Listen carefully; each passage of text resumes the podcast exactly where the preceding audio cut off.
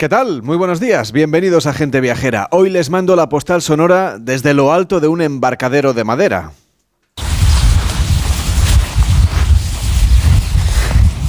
Estamos al oeste de Formentera, en Cala Saona, una de las playas de arena fina de esta isla de las Pitiusas. Caminamos por la arena, hundiendo nuestros pies para notar la humedad de esta tierra blanca que nos lleva hasta la orilla de esta playa abrazada por acantilados. A primera hora de la mañana no hay nadie. Tan solo se escucha algún pájaro, el viento, el mecer de las olas, que son bajitas y que rompen contra el arenal. Este arenal en el que descansa la posidonia muerta que ha arrastrado la corriente. Según se mueven las nubes, además, el sol refleja de manera diferente sobre la superficie del agua, mostrando un muestrario de azules y de verdes que solo se interrumpen por los catamaranes que fondean frente a la costa. En el lateral de esta playa, varias barcas de madera están sostenidas sobre precarios raíles de madera que las sujetan a la espera de la próxima jornada de navegación bajo cobertizos de empalizada que ejercen de varadero. En el lateral de cada uno de estos yaúts, claro, sus nombres y algunos enseres de poco valor, pero que son imprescindibles para salir a navegar por esta pequeña bahía de Punta Rasa, que está al sur, y de Caló d'Antrull, que está al norte. Desde el poniente de Formentera, en Calasaona, les mando hoy la postal sonora de gente viajera.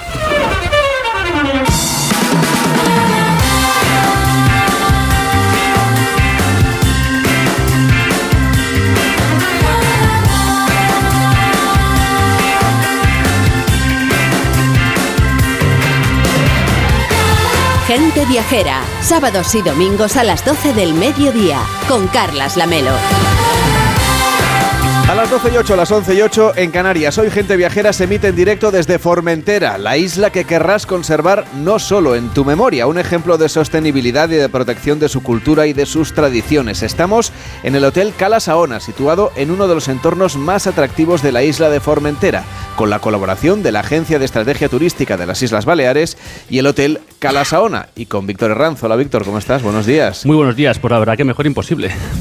Estás un poco lejos de tu madre. Eso sí que hoy es el Día de la Madre y Es tenemos que rendir homenaje a quienes nos han cuidado tanto y nos han enseñado también muchas veces la importancia de, de viajar y de ver el mundo. Desde luego, yo si no fuera por ella, la verdad es que no, no estaría aquí viajando por el mundo, en serio. Efectivamente, ni aquí ni pues en aquí en ningún- ningún lado. ni ningún otro sitio. Pero encima fue ella la que me dijo, oye, cógete una maleta, cógete mil euros y tira fuera de España y a viajar y a conocer el mundo. Y al final se ha acabado con un programa de viajes, ¿no? Ha sido, pues vamos, Se lo debemos a ella, entonces. totalmente. Que, que tengamos aquí con nosotros.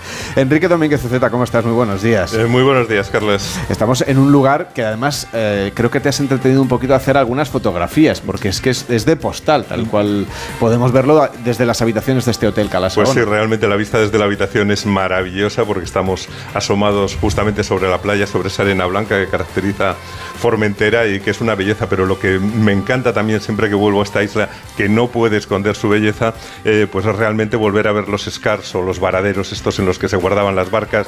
Me encanta volver a ver los molinos y las salinas, que era de lo que vivía la población aquí antes de que llegaran los turistas y la verdad es que es muy emocionante ver que mantiene la autenticidad. Claro, tuvo que ser un momento de ruptura completa en el momento en el que llegaron los primeros americanos, ¿no? los primeros hippies, a una isla que además estaba muy aislada desde el punto de vista, nunca mejor dicho, claro, de- del, del conjunto de la sociedad española y, y que debió ver como un, un- un cambio de, de, ¿no? de forma de vida completa a la que venía desde fuera. Un cambio de mentalidad. No nos podemos olvidar que esta isla que hoy día parece un paraíso, eh, en un determinado momento llegó incluso a estar despoblada. O sea, llegó a no tener población y hubo que repoblarla porque era muy duro vivir aquí. Y yo creo que esa dureza pues también hizo que la gente se hiciera sencilla, se hiciera acogedora y yo creo que es lo que sentimos cuando venimos aquí. Sentimos que hemos llegado como un sitio en el que nos podríamos quedar. Nos encantaría quedarnos por otra Claro. parte. Irene González, ¿cómo estás? Muy buenos días. Pues no puedo estar mejor, Lamelo. Hombre, Buenos me días. Imagino.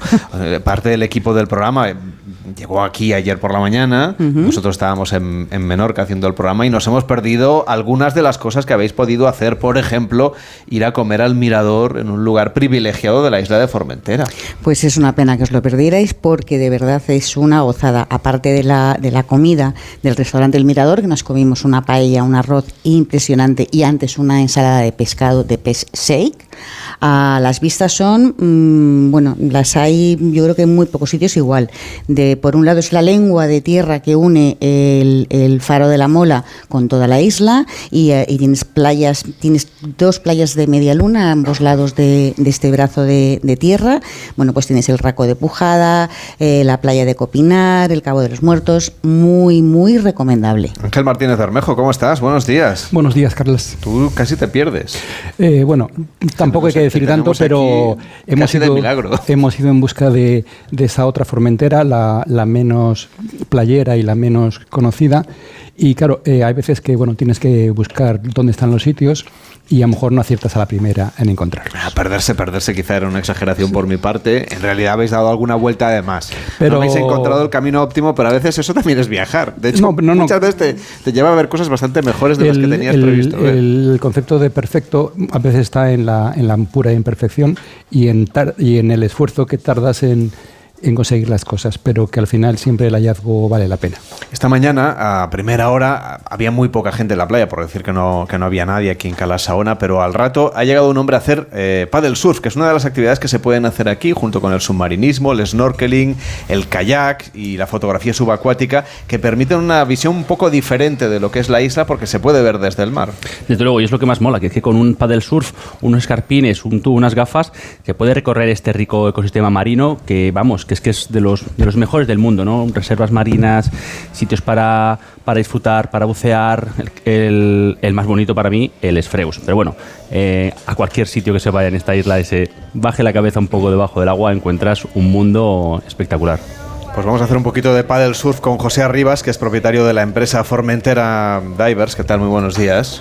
Hola, buenos días, Carles. Vosotros, para aquel que le guste el paddle surf, le ofrecéis la posibilidad de alquilar el material, ¿no? Para utilizarlo, no tiene que venir cargado desde allí donde venga de vacaciones con la, con la tabla de paddle surf, con, con todo el equipamiento. Y además, incluso organizáis una excursión en la que vais en barca hasta puntos donde solo se puede llegar por vía marítima y a partir de ahí hacéis snorkel y hacéis también paddle surf. Exacto, ofrecemos una excursión que tiene mucho éxito, que es una, eh, una, una salida combinada, eh, donde bueno, puedes navegar dentro del Parque Natural de Salinas y luego realizamos diferentes paradas. ¿no? Y como tú bien dices, pues podemos ir a, sitios que, que son inaccesibles desde tierra, ¿no? por los acantilados y demás. ¿no? Entonces, en una de las paradas realizamos eh, la actividad de paddle surf, ¿vale? con, con agua turquesa, mar plato y- y- un paisaje muy bonito. Y luego hay otra parada que hacemos en Punta Rasa, en un lugar que hay unas cuevas que se pueden realizar eh, haciendo snorkeling.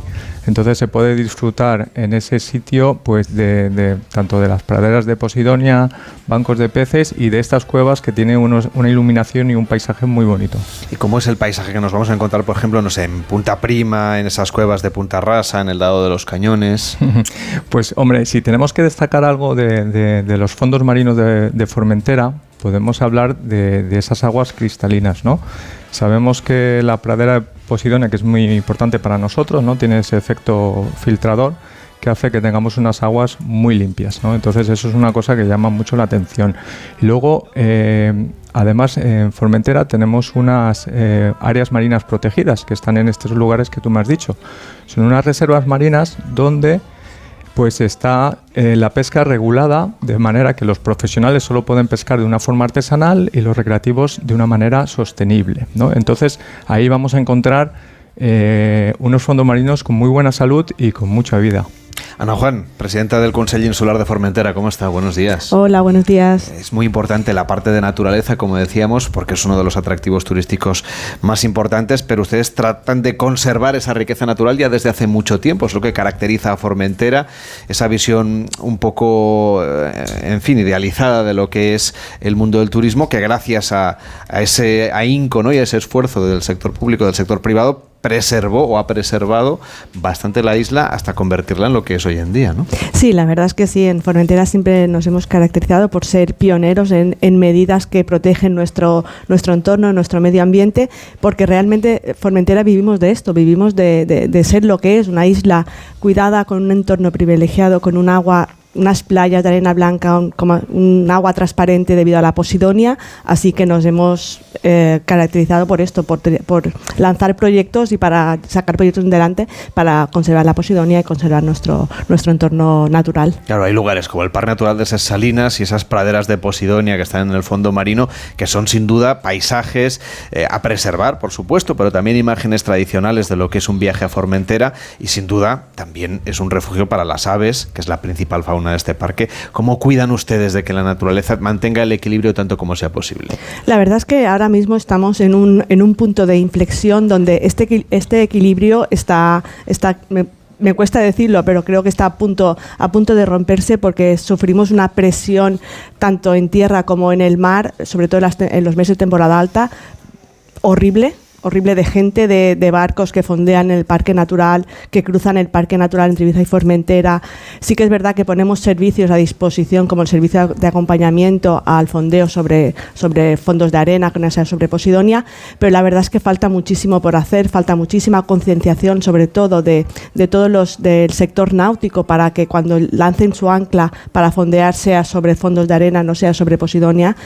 Y, y luego ya está la parte terrestre, que también tenemos una presión humana muy, muy importante, sobre todo los meses de julio y agosto, y tenemos que tomar medidas para rebajar esta presión humana, para no seguir creciendo a nivel turístico y para seguir conservando Formentera tal como es.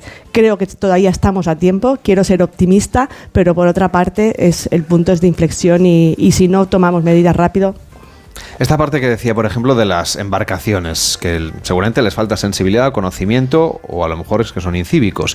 Eh, ¿Qué es lo que hay que hacer exactamente para obrar bien? Es decir, para poder disfrutar de la parte marítima y al mismo tiempo no estropear ni, ni, perjudicar a este fondo marino que además recordemos la Posidonia tiene una capacidad de absorción de CO2 increíble, superior a la selva amazónica. Tampoco no quiero demonizar al sector náutico porque luego no, pero vamos a explicar cuáles son las buenas prácticas. Que tampoco no somos, no somos los culpables. no somos los culpables de, de, que la posidonia, pues bueno, este, no se hagan las cosas bien. Hay otros factores que también influyen en la conservación de la posidonia, como son los emisarios marinos, etcétera. Pero sí que es verdad que, que el turismo náutico es bueno, el turismo náutico es bueno, pero es bueno de una manera controlada que fondeen donde se puede, que fondeen en los, en los mm, los puntos de fondeo ecológico instalados en las boyas ecológicas y este es el camino. Tenemos que conseguir regular el fondeo en todo nuestro litoral y que el que lance, el que fondee sea en una boya ecológica y que no lancen eh, las anclas encima de las praderas de Posidonia. Señora Rivas, eh, es importante, como decíamos, también los que ustedes, ustedes los que están en el mar, cuidar de esa naturaleza. Me consta que, que ustedes lo hacen y lo protegen, pero eh, verán cosas seguramente, ¿no? Como las que describe la señora Juan, que, les sorprenderán y que por otra parte también les dolerán porque ustedes aman el mar. Eh, sí, la verdad es que nuestro sector es un sector que está muy, muy, eh, muy concienciado con el, con el medio ambiente, el medio marino en este caso, y a veces se ven cosas que, no te gustan, pero sí que he de decir que, se ha hecho, se está haciendo mucho trabajo. Eh, se ha hecho mucho trabajo, por ejemplo, estamos hablando de la Posidonia. O sea, yo que llevo muchos años buceando, lo que veía hace 10 años, por suerte ahora no, no, no se ve. Esas burradas de barcos eh, tirando ancla encima de la Posidonia. Ahora hay un servicio de información y está muy regulado. O sea, ahí tenemos esa suerte de que ese trabajo se ha hecho y que se tiene que seguir haciendo. Estoy de acuerdo con Ana que se tiene que ir seguir haciendo y seguir trabajando en ese sentido, porque bueno, eh, nos visita mucha gente en el turismo náutico y hay que educarles, hay que informarles y hay que educarles y hay que, explicarles cómo funciona. Haciéndolo desde un punto de vista sostenible, eh, con un guía como por ejemplo puede ser usted o cualquiera de su equipo, ¿qué tipo de experiencias podemos vivir más allá del paddle surf que ya hemos comentado y un poquito el snorkel? Vamos a explicarle a la gente viajera, alguna de las actividades que ustedes organizan y luego ya hablaremos también de los fondos un poco eh, más eh, en una profundidad mayor para poder hacer submarinismo. Bueno, nosotros ofrecemos, somos escuela de submarinismo y ofrecemos todos los cursos de submarinismo desde iniciación, avanzado, especialidades y hasta puedes convertirte en instructor de buceo en Formentera, ¿vale? Luego también pues tenemos un abanico de, inmersiones para buceadores ya certificados que, que buscan pues esas eh, experiencias submarinas. Y luego puedo destacar una actividad que tiene mucho éxito, que es lo que le llamamos la prueba de buceo, ¿no? En España se llama el bautizo de submarinismo, que es para esas personas que sienten interés, pero nunca lo han realizado o no han tenido una experiencia submarina. Entonces, esa actividad la realizamos cada día y la verdad es que tengo que decir que Formentera para mí es un sitio ideal para, hacer esa primera prueba, por eso es que tiene tanto éxito.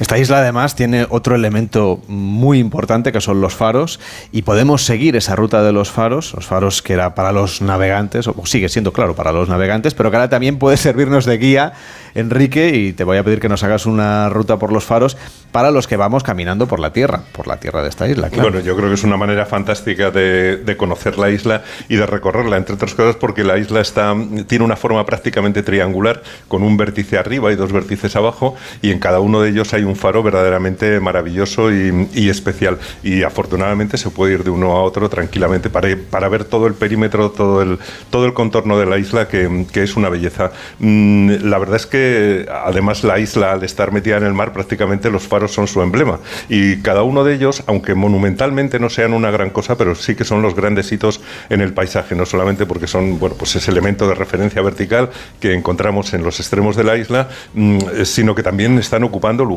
bellísimos y lugares importantísimos eh, para la isla. Yo creo que, mm, eh, bueno, fíjate, estaba pensando, no es lo único que hay que ver en la isla, porque quizá de las seis cosas que principales que se pueden visitar, dos de ellas son monumentos megalíticos, como mm, el de Cap de Barbaria y el de Canacosta, que demuestran que había población aquí en el año 2000 a.C. Otro es el Castellum romano de, de Cambrai. Mm, dos son templos cristianos, la iglesia de San Francisco Xavier, eh, una iglesia fortaleza en la capital de la isla, con la puerta revestida de planchas de hierro, lo cual te da la sensación del peligro que sentían de, los que llegaban hasta aquí, y, la capilla de Satán Cabella, que es del siglo XIV, también en la, en la población de San Francisco Xavier. Y luego hay un elemento de arquitectura más popular, que es el molí de Bel de la Mola, que es uno de los siete molinos de viento para moler el grano que llegaron a funcionar en la isla, pero, pero yo creo que efectivamente la manera estupenda de conocer eh, Formentera y de aprovechar su condición isleña es la de recorrer sus faros, eh, eh, esos hitos que decía en el paisaje. Y, bueno, yo creo que mm, aprovechando este camino, yo creo que podíamos hacer la entrada por el, por el puerto de la Sabina, el faro de la Sabina, que realmente es un faro muy sencillito, pero es precioso a la caída de la tarde porque puedes ver prácticamente ponerse el sol por detrás del islote de Esvedra, que está enfrente de la isla, y entonces ves toda la silueta de Esvedra, de la propia isla de, Ibiza, vecina, y, la verdad es que es un sitio precioso. Es seguramente el faro más funcional eh, de todos, eh, porque tiene esa misión de que puedas entrar al puerto para acceder a la isla, aunque quizá el paisaje sea el menos espectacular. Desde allí yo creo que ya podemos... Eh, tomar camino para dirigirnos a otro faro que es el de la Mola, que está en la punta este de, la isla. Y en el oeste hemos dicho que estaba el de Barbaria. Pero, pero si vamos por la orilla desde la Sabina a la Mola, pues se pasa por las Salinas, que yo creo que son también una de las señas de identidad de la isla. Eh, pasas por la playa de Tramuntana para encaramarte luego en la peña de la Mola, que, eh, que, realmente es fundamental. Es la parte más elevada de la isla. Eh, en ese camino de subida es donde te encuentras el mirador, que no solamente tiene una vista maravillosa, es que ahora que nos hemos acostumbrado a ver los sitios desde los drones, pues yo creo que seguramente el punto más alto desde el que puedes ver esa convergencia de las dos playas ahí casi tangentes que, que realmente son, son hermosísimas. Y, bueno, pues ya una vez que, llegas allí, naturalmente lo que hay que hacer es, eh, es acercarse para ver el faro, que está en lo alto de un acantilado de 120 metros, tiene me parece que 21 metros de altura y esa parece que está a punto de caerse por el borde exactamente, pero el faro es muy muy bonito, es especialmente hermoso para ver los amaneceres, es un sitio ideal, naturalmente ves salir el sol sobre el Mediterráneo y luego también es muy interesante comentar que eh, en el faro se ha instalado un centro de interpretación de, bueno, tanto de los faros como de la historia de, la isla, yo creo que es un punto perfecto para adentrarse un poco en ese pasado que te decía que a, mí me gusta ver porque aquí se nota eh, cómo han ido haciendo eh, la isla pues prácticamente con, con los materiales de la tierra. Claro, ese es el faro que se cree, ¿no? Que inspiró a Julio Verne como faro del fin del mundo. Bueno, sí, efectivamente, eh, se cree que inspiró la novela del Faro del Fin del Mundo, cosa que probablemente no, no sea cierta, pero sí, eh, sí, es bueno, eh, es que realmente no está situado allí, pero seguro que le, que le, inspiró, porque ya sabes que Julio Verne escribía sobre sitios donde no había estado. Era una persona cultísima, con lo cual quizá pudo ser una inspiración, aunque tampoco estuvo aquí en el de Formentera. Pero sí es verdad que forma parte de otra de sus novelas, que es Héctor Servadac, que, mm, que es una novela de fantasía en la que uno de los personajes ratifica que están volando eh, en el espacio precisamente porque se supone que estaba trabajando aquí en el faro de Formentera cuando un asteroide les arrebata y les lleva a viajar por ahí. Bueno, es una historia realmente rocambolesca, extraña y, rarísima, pero bueno, el sitio es muy bonito, sobre todo porque además en, en la punta de la mola hay unos pinares donde huele a resina, las vistas son maravillosas y yo creo que todo invita al placer. Es uno de los lugares más placenteros en la isla y también por eso allí celebran un mercadillo hippie eh, muy importante, porque aquí la artesanía es importante. Esto es un lugar de residencia de importantes artesanos. Oye, por cierto, eh, hemos, eh, estamos trazando este mapa, ¿no? este recorrido por los faros. Nos queda seguir camino del faro de Barbaria. Bueno, sí, el, faro de Cap de Barbaria tiene otro emplazamiento espectacular. Está sobre un imponente acantilado, un lugar que ofrece una panorámica formidable desde donde se puede disfrutar de una de las mejores puestas de sol de Formentera. Vamos de un lado a otro de la isla y, y yo creo que una de las mejores puestas de sol de todas las Islas Baleares. El faro es el más moderno de los tres, ocupa ese extremo sur de la isla. Mm, es importante decir que eh, es el que está más cerca de África, dicen, de, todas las costas eh, eh, de esta zona y quizá por eso lleva el nombre de, mm, de, Barbaria, quizá por los bereberes, porque probablemente estuvo, estuvo poblado por ellos también.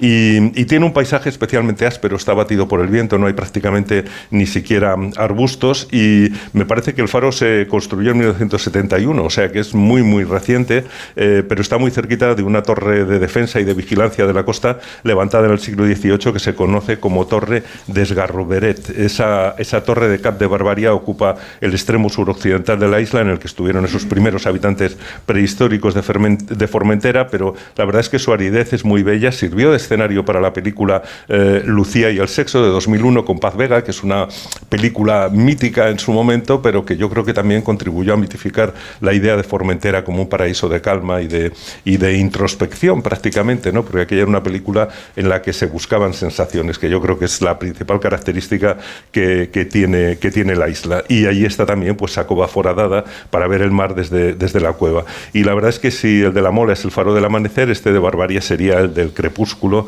para ver pues una de las puestas de sol más mágicas sobre el Mediterráneo. Hemos hablado antes, eh, señora Juan, de la importancia que tiene eh, el hecho de cuidar de los fondos marinos, de los amarres ecológicos. Ustedes están trabajando para recuperar especialmente ese stand space. ¿Por qué es tan importante esta zona de la isla de Formentera? El Stand Space es una, zona emblemática de Formentera donde tradicionalmente la gente de Formentera siempre lo, ha usado como un refugio para tener su embarcación, barcas tradicionales de la isla, yachts, etc.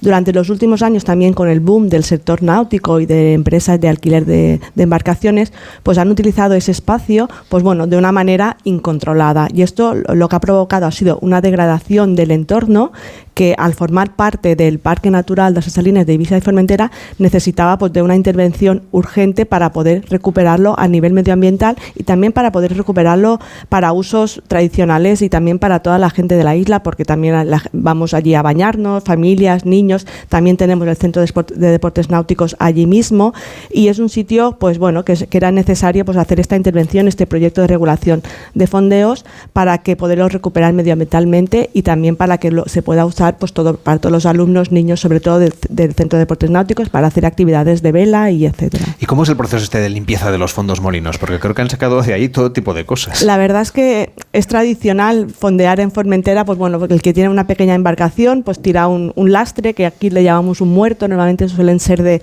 de hormigón o incluso de neumáticos rellenos de hormigón, con toda la contaminación que esto produce. En la limpieza del fondo del Stein Space para poder luego poner lo que es el pantalón flotante y las, y las boyas ecológicas, se han, se han sacado más de yo creo, yo creo que ya vamos por los 1.700 lastres de hormigón, de neumáticos, etcétera. Esto da esto es una, una imagen de lo que hay en el fondo marino. Entonces, pues por eso era tan necesario hacer este proyecto. La gente, la verdad es que, bueno, mm, era una un sitio donde se utilizaba para este, para el fondo tradicional, pero que no podía seguir más tiempo de la manera en que estaba. Hablando de las experiencias que podemos vivir aquí en Formentera, por supuesto, hemos hablado del camino de los faros, hemos hablado del patrimonio, hemos hablado de la naturaleza, de las actividades náuticas, pero hay una cosa muy importante aquí, que es la gastronomía también vinculada con ese peix sec, por ejemplo, que se, se seca en lugares como en el que estamos, ¿no? Aquí cerca del, del mar, donde corre esa brisa que permite esa elaboración. Eh, Además del peix eh, sec, ¿qué otros productos gastronómicos podemos saborear en la isla de Formentera? Yo la verdad es que me gusta decir que, porque lo creo que es así, que Formentera es mucho más que sol y playa. Sí que es verdad que la- nuestras playas son emblemáticas, todo el mundo nos conoce por esto, pero es mucho más. Es patrimonio, como se ha hablado, es gastronomía, es cultura, es artesanía. Tenemos unos artesanos fantásticos con, con diferentes mercados, entre ellos la Fira Artesanal de la Mola, que es emblemática de la isla, y tenemos muy buena gastronomía. Formentera es, es puntera en, en- en gastronomía, como pueden ser los distintos tipos de pescado, de, tra- de tratamiento del pescado, pescado típico de aquí, que se pesca aquí, que no es un atún que no es un atún, que no es una merluza, pues tenemos pescado, un bullit de pez con una rozabanda, es buenísimo. Tenemos dulces típicos como puede ser el flao, la grasonera, las orelletas. Tenemos el pez sec, que es indispensable para una buena ensalada payesa. Luego vamos a explicar aquí cómo se hace en el programa. Y ahora mismo, este fin de semana, tenemos las rutas gastronómicas para probar co- cocina tradicional de aquí y también la, la ruta de pinchos, que también son comida tradicional y que, bueno, que todos los, los restaurantes que se han sumado a estas iniciativas, pues bueno, también contribuyen de alguna manera a mostrar pues toda esta gastronomía tan rica que tenemos. Invitaremos a los oyentes a que, por supuesto, cuando vengan de viaje a Formentera, además de cuidar del entorno y del medio ambiente, se preocupen por pedir productos de proximidad, ¿no? Porque al Exacto. final eh, es lo que es más auténtico, lo que está más vinculado con el lugar en el que estamos, sea Formentera o cualquier otra Desde, parte del mundo. la verdad es que desde el Consell de Formentera apostamos mucho por todo lo que es el, el, eh, el sector primario, por, nuestro producto local, lo ponemos muchísimo en valor, lo damos a conocer y ayudamos tanto a los productores como luego a los restaurantes que se impliquen y que muestren este producto local a sus clientes porque es la mejor manera de también conocer esa parte de Formentera que es menos conocida pero que forma parte de nosotros y que es muy auténtica. Señora Rivas, si vamos a viajar, ya sabemos que después cuando lleguemos a, otra vez a la costa y, nos incorporemos a nuestra siguiente actividad en la jornada, vamos a disfrutar de esta gastronomía local de la que hablábamos con la señora Juan. Pero volviendo un poco a esas experiencias marineras que podemos disfrutar, ¿cómo nos tenemos que preparar para una de estas excursiones en las que cogemos la embarcación, nos acercamos a un punto de la isla en la que solo se puede acceder por mar, por mar y ahí nos ponemos las gafas, el tubo y practicamos esa- ese snorkeling que nos va a permitir ver los fondos marinos o nos subimos sobre una tabla de paddle surf para poder disfrutar pues del sol, de la playa y de todas estas experiencias. ¿Cómo nos tenemos que preparar para esta sesión? O no sé si ustedes lo tienen ya todo listo y no tenemos que llevar absolutamente nada. Pues un la poco de ver- protección solar seguro, ¿no? Exacto, Eh, la, la verdad es que bastante sencillo, es que prácticamente siempre cuando nos preguntan, nos hacen la pregunta, ¿no? ¿Y qué tengo que llevar? Pues como si vas a la playa, o sea, tienes que ir con un traje de baño, o sea, un bikini, un bañador, un- un- eh, protección solar, hidratación y, y una toalla, y ya está, no necesita nada más, todo lo demás lo tenemos nosotros, el- la- toda la equipación. Señora Juan, si a la vuelta, después de la gastronomía, nos vamos a pasear por uno de esos mercadillos de artesanía tradicional, ¿cuáles son los productos emblema de la artesanía de la isla de Formentera? Bueno, ahora básicamente hoy o domingo os recomiendo que ir a la Mola a ver el faro y también la visita típica del, del domingo es subir a la Mola, ir al, ver al faro, ir al a la fila artesanal de la Mola y allí pues bueno hay to- de todo tipo de producto, pero sobre todo es emblemático pues bueno la, la joyería, hay muy buenos joyeros artesanos joyeros y hacen muy buen producto.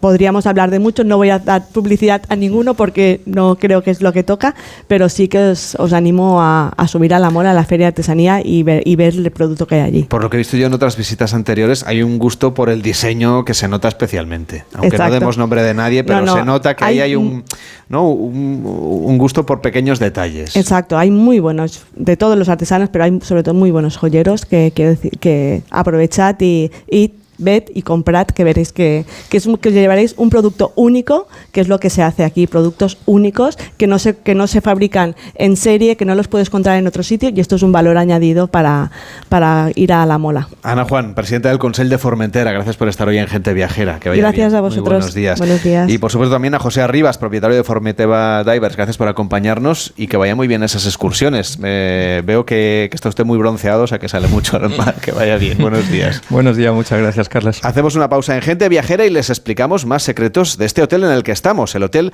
Cala Saona, en Formentera. Gente Viajera, el programa de viajes de Onda Cero con Carlas Lamelo. ¿Bebidas? Sí. ¿Platos gourmet? También. ¿Jacuzzi con vistas al mar?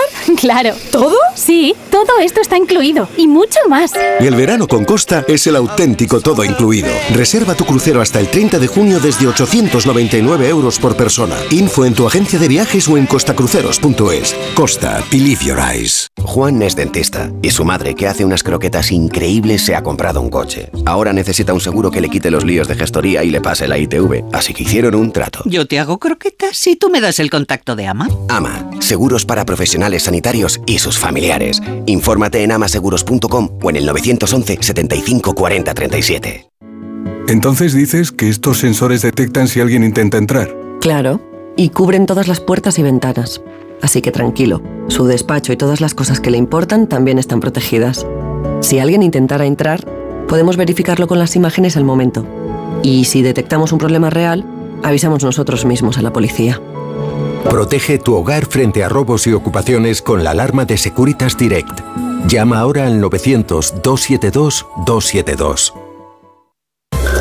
Ah, eso de flotar en la piscina disfrutando de tu cóctel favorito es para contarlo. Aprovecha esta oferta de New Blue en el Caribe 9 días, 7 noches en todo incluido desde 850 euros y hasta 300 euros de descuento hasta el 15 de mayo.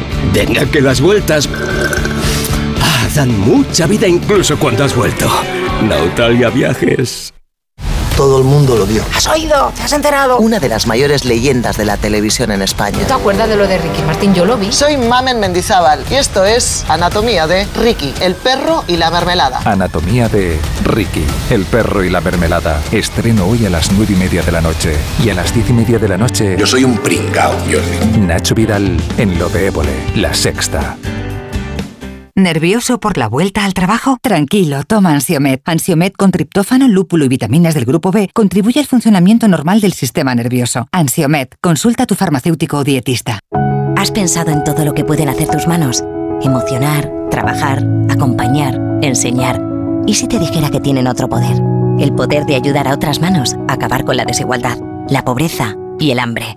Únete a Manos Unidas en manosunidas.org y ayúdanos a frenar la desigualdad está en tus manos.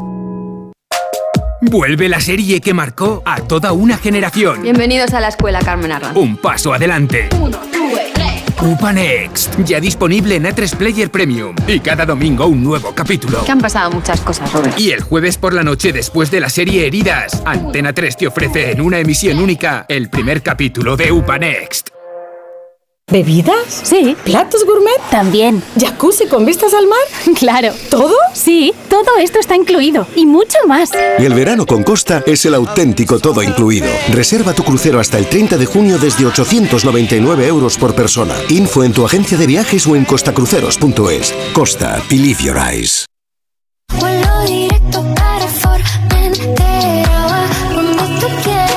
En Onda Cero, Gente Viajera, Carlas Lamelo. Si yo quiero amanecer contigo, una noche pero sin testigos y que no salga el sol, porque desde que estás aquí. Hoy Gente Viajera se emite en directo desde Formentera, la isla que querrás conservar no solo en tu memoria, un ejemplo de sostenibilidad y de protección de su cultura y sus tradiciones. Estamos en el Hotel Cala Saona, situado en uno de los entornos más atractivos de la isla de Formentera, con la colaboración de la Agencia de Estrategia Turística de las Islas Baleares y el Hotel Cala Saona. Y les vamos a contar justamente una historia vinculada con este hotel, una historia de los pioneros del turismo, de los trabajadores involucrados en el bienestar de su tierra, de esta isla y también de su familia. Una historia que comienza en el año 1922, cuando los hombres y mujeres de Formentera tuvieron que emigrar a América en busca de oportunidades que no les ofrecía, claro, esta isla, una tierra paradisíaca pero que al final tenía mm, diferentes dificultades económicas que al final les llevaba a la subsistencia y a muchos de ellos los llevó a la emigración. Así es, Carles, y una de estas personas fue el abuelo de la familia Platé, que emigró con 13 años sin ni siquiera poder calzarse un par de zapatos, que a su vuelta a España durante la posguerra pues aprendió todo del oficio de la hostelería y la restauración en destinos como el Hotel Ritz de Barcelona y la Costa Azul francesa.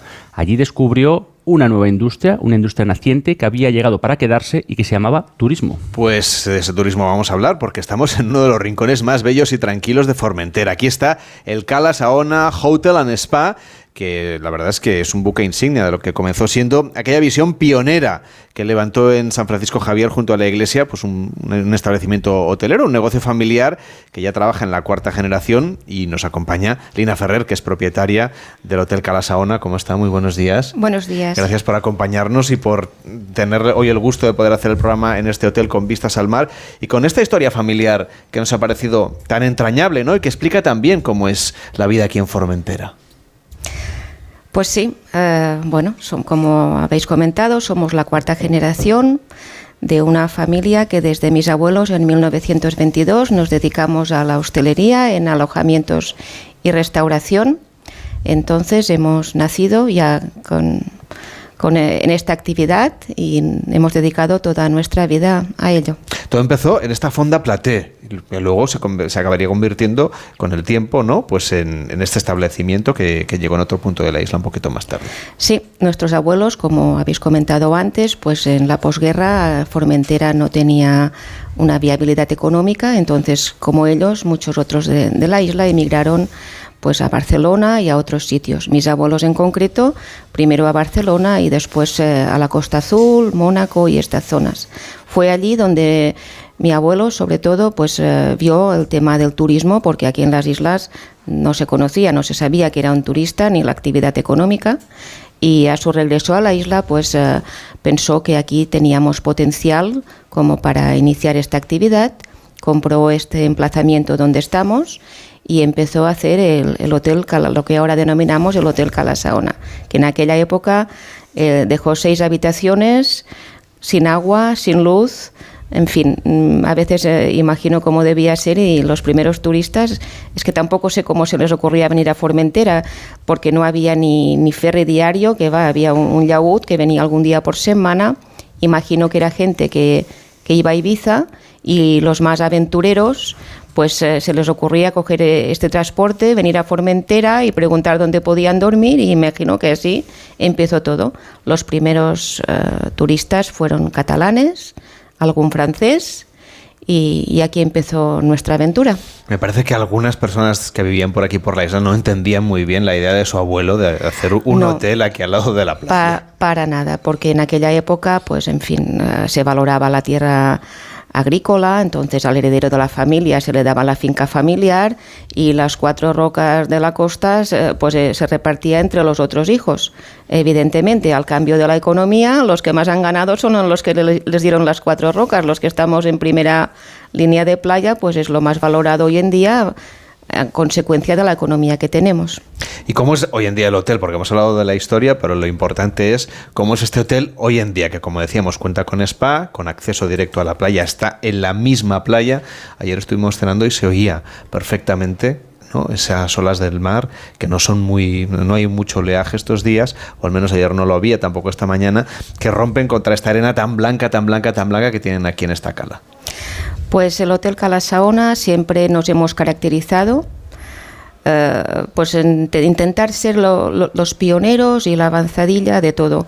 Mi abuelo ya tenía esta mentalidad, nuestros padres también siempre renovando, actualizando las instalaciones y siempre hemos intentado actualizar la- el hotel y otros establecimientos que tenemos pues a- al momento que se vive. Entonces ahora va cambiando muy rápido y nosotros pues tenemos que tener esta resiliencia de ir cambiando con los tiempos para no perder para no perder la carrera, no sé cómo lo diría, tenemos que uno tiene que estar en movilidad constante. ¿Cuáles han sido esos últimos cambios que ustedes han hecho? Han hecho una reforma bastante importante. Sí, hicimos una reforma eh, integral, quedó solo la estructura del establecimiento, se pasó a un cuatro estrellas y desde este momento, pues eh, cada año se van haciendo actualizaciones, se hizo un, un servicio de spa que tampoco no había en la isla. eh, unas pistas de pádel que fueron las primeras de la isla y siempre hemos intentado pues eh, eh, ser innovadores en, en- en lo, en lo que está de moda, en lo que el cliente nos, nos demanda, anticiparse a, a- a lo que ellos quieren y en fin, intentar sorprender al cliente que cada vez es más difícil. Porque con lo que conviene es ofrecer algo distinto. Pero claro, si ustedes aportan las novedades, imagino que estarán muy pendientes de lo que ocurre en otras partes, como hizo su abuelo en su día con la Costa Azul o con Sí, la ciudad de esto se Barcelona. ve, se ve que lo llevamos un poquito en la genética y siempre, pues bueno, nos gusta. Nosotros ahora empieza temporada, somos los que atendemos a los turistas y en invierno los turistas somos nosotros. Entonces intentamos pues viajar al máximo posible, conocer eh, otros destinos turísticos y ver lo que se ofrece en otros sitios, en fin, intentar conocer un poquito los demás mercados, lo que lo que la gente demanda y estar pendientes de ello. Aunque es un hotel cuatro estrellas, un hotel grande, se nota que sigue siendo una administración familiar. Las he visto esta mañana muy atentas de cómo iba todo el servicio. Bueno, nosotros decimos que como hemos abierto este viernes, antes de, de empezar temporada, nos gusta hacer una... Es el único momento que tenemos para juntar a todo el personal. Entonces yo les digo, somos una gran familia. Eh, la gestión es familiar, somos tres hermanos los que gestionamos y los propietarios del establecimiento, mm, mi hermana Antonia y mi hermano Juan Antonio. Ya tenemos una cuarta generación que son nuestros hijos, pues está mi sobrino Juan que se ocupa de la restauración, de los restaurantes y, y bares, está mi sobrina Carmen, que se ocupa de administración, y mi hija, que se llama Elizabeth, que se ocupa de la gestión de alojamientos. Entonces, entre la gestión es familiar, lo que pasa que después tenemos 150 empleados, con lo cual la familia ya se diluyó un poco. Pero eh, pienso que sí, intentamos transmitir pues lo que nos transmitieron nuestros abuelos y nuestros padres, que es el respeto por el cliente, es nuestra razón de ser, estamos aquí por y para ellos y aunque es una actividad económica, al final pasas más tiempo, mm, más horas de, nuestra vida la pasamos en, el mismo hotel que en nuestra casa, entonces tenemos que, que hacer que, esta vida pues eh, vaya bien para todos, no mirar solo el rendimiento económico, sino que aquí miramos muchas otras cosas. Nosotras hemos nacido aquí en el hotel, mis padres tenían un pequeño apartamento, entonces lo tratamos como nuestra casa y al visitante, al cliente que nos visita, es como un, visitante que, se incorpora a esta familia. ¿Y cómo son unas vacaciones aquí en el Hotel Calasaona? Me refiero, además de descansar, de estar en la playa, de disfrutar del spa, de la gastronomía, ¿qué actividades podemos hacer por aquí? Pues bueno, en el Hotel Calasaona, como en toda la isla, esto es una isla de, de paisajes, es para gente que viene a, a relajarse, que le gusta disfrutar de la naturaleza, le gusta disfrutar, como comentabais antes, de los faros, que es lo más emblemático que tenemos, de las torres de vigilancia, pasear por los acantilados, de nuestras playas de arena fina, de nuestras aguas turquesa mm, alquilarse, como estaba el compañero, una embarcación y, y visitar la- los acantilados, las pequeñas cuevas. Esto es lo poco y mucho que creo que, te- que- que ofrecemos al que nos visita. ¿Qué es lo que ha estado buscando Ángel Martínez Bermejo en su recorrido, que ha estado recorriendo la isla de punta a punta en busca de algunos lugares que completan esa imagen ¿no? más conocida de Formentera, la de las playas, la de tomar el sol, la de descansar, la de conectar con uno mismo? ¿Qué es lo que has encontrado, Ángel? Bueno, pues hemos, eh, buscando los restos de la historia, encontramos también la relación que esa historia tiene con, con la población local, porque a cada algunos de los aspectos que vamos a encontrar en, en cualquier recorrido, un poco ajenos a la, ya a las playas, ya, bueno, y a los faros, tienen que ver con la, con la vida diaria de, de la población, que es el reflejo de, de su historia. Pues contanos, a ver, algún ejemplo, alguna cosita que te haya llamado la atención. Eh, bueno, pues por lo, lo primero, ah, bueno, por supuesto, aparte de los faros y las torres defensivas, uno de los elementos del paisaje tradicional de Formentera son, por un lado, los muros de piedra seca, que, cuya técnica es patrimonio de la humanidad según la UNESCO, y los molinos de viento. Ir en busca de estos molinos es adentrarse en el tiempo y retroceder en principio hasta el siglo XVIII, a la época en que ya la isla se había repoblado después de ese abandono intermitente que vivió entre los siglos XI y XVIII. Llegó a haber siete molinos, como ya se ha dicho, que es un número relativamente elevado para una extensión tan pequeña, lo que nos indica la, la importancia del trigo y otros cereales en la economía isleña. En la actualidad se sigue cultivando, hay una cooperativa de agricultores afanada en su desarrollo. Podemos ir a ver el, el Molí Vell de, la Mola, que es el, el que está restaurado y se puede visitar. Pero eh, es el momento de recordar que el nombre de Formentera ah, eh, viene del, nombre romano, que es frumentaria, que, es por las excelencias de- del trigo, porque frumentum es trigo en, en latín. Y otro molino también eh, curioso, con historia curiosa al menos, es la de, el de Enteuet, que hay que buscar cerca de San Ferran, que es el más antiguo eh, del que hay documentación y es el que aparece en la portada del disco More de Pink Floyd. Es un disco, eh, ese disco es la banda sonora de una película rodada entre Ibiza y Formentera y ese molino sirvió para el rodaje de una escena en la que los protagonistas viven una escena similar a la de Don Quijote y los molinos, solo que con un poco de psicodelia en el cuerpo. Estos los molinos y, y los muros de piedra seca en cualquier caso son el vivo recuerdo de un pasado rural de la isla cuando los habitantes se mantenían pues del campo y del mar. ¿Mm? También podemos encontrar esta vida marinera, ¿no? De la que hablábamos antes y podemos Sí. incluso participar un poquito de ella. Sí, bueno, y lo vamos a ver por uno de los detalles más, impor- más interesantes que ya lo hemos visto son lo de los embarcaderos. Aquí mismo en Calasaona hay un embarcadero muy curioso que son eh, eh, las, las barcas son izadas a tierra por medio de cables y guardadas bajo techo, pero vamos, el embarcadero más, más conocido y más curioso es el de Escaló, porque fue en una ensenada rocosa muy cerrada casi una circunferencia completa, ahí se, se, guardan bastantes eh, barcas y es, un, es una vida diaria actual, es decir, ayer mismo estaban los pescadores remendando las redes, se puede hablar con ellos y de hecho eh, es gente especialmente amable y que te abre el mundo y te, te hace encontrar una formentera diferente. Lina, hablábamos de este embarcadero. La verdad es que les da a ustedes aquí frente al hotel una postal maravillosa con el mar, con esos dos acantilados a los lados y esos varaderos, esas, esos yachts que están, están ahí guardados. ¿Qué historia hay detrás de esos barcos? ¿Para qué se usan? Bueno, estos barcos hoy en día mm, No son barquitas, vamos. No, son lo que nosotros llamamos yaúts y chalanas, que es la chalana es un poquito más pequeña. Esto, pues cuando yo era pequeña, todos salían por la mañana a pescar, eran pescadores. Lo que pasa que esta gente, pues mm, lamentablemente ya nos ha ido dejando y no ha habido relevo generacional para, para como actividad económica de, mm, de la pesca. Ahora son pues de los herederos y normalmente las utilizan de recreo para ir a pescar un día puntual o así, pero no salen diariamente.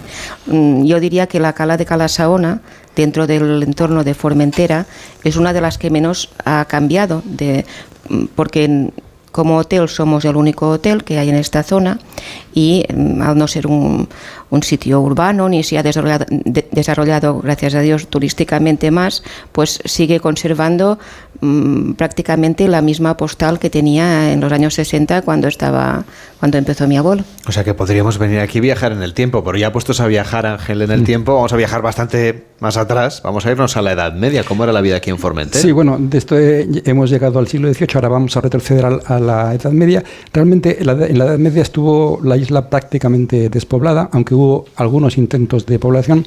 Hay documentos del siglo XIII que se refieren a estos intentos y en ellos eh, hay uno en que se dedican ya terrenos al cultivo de la vid.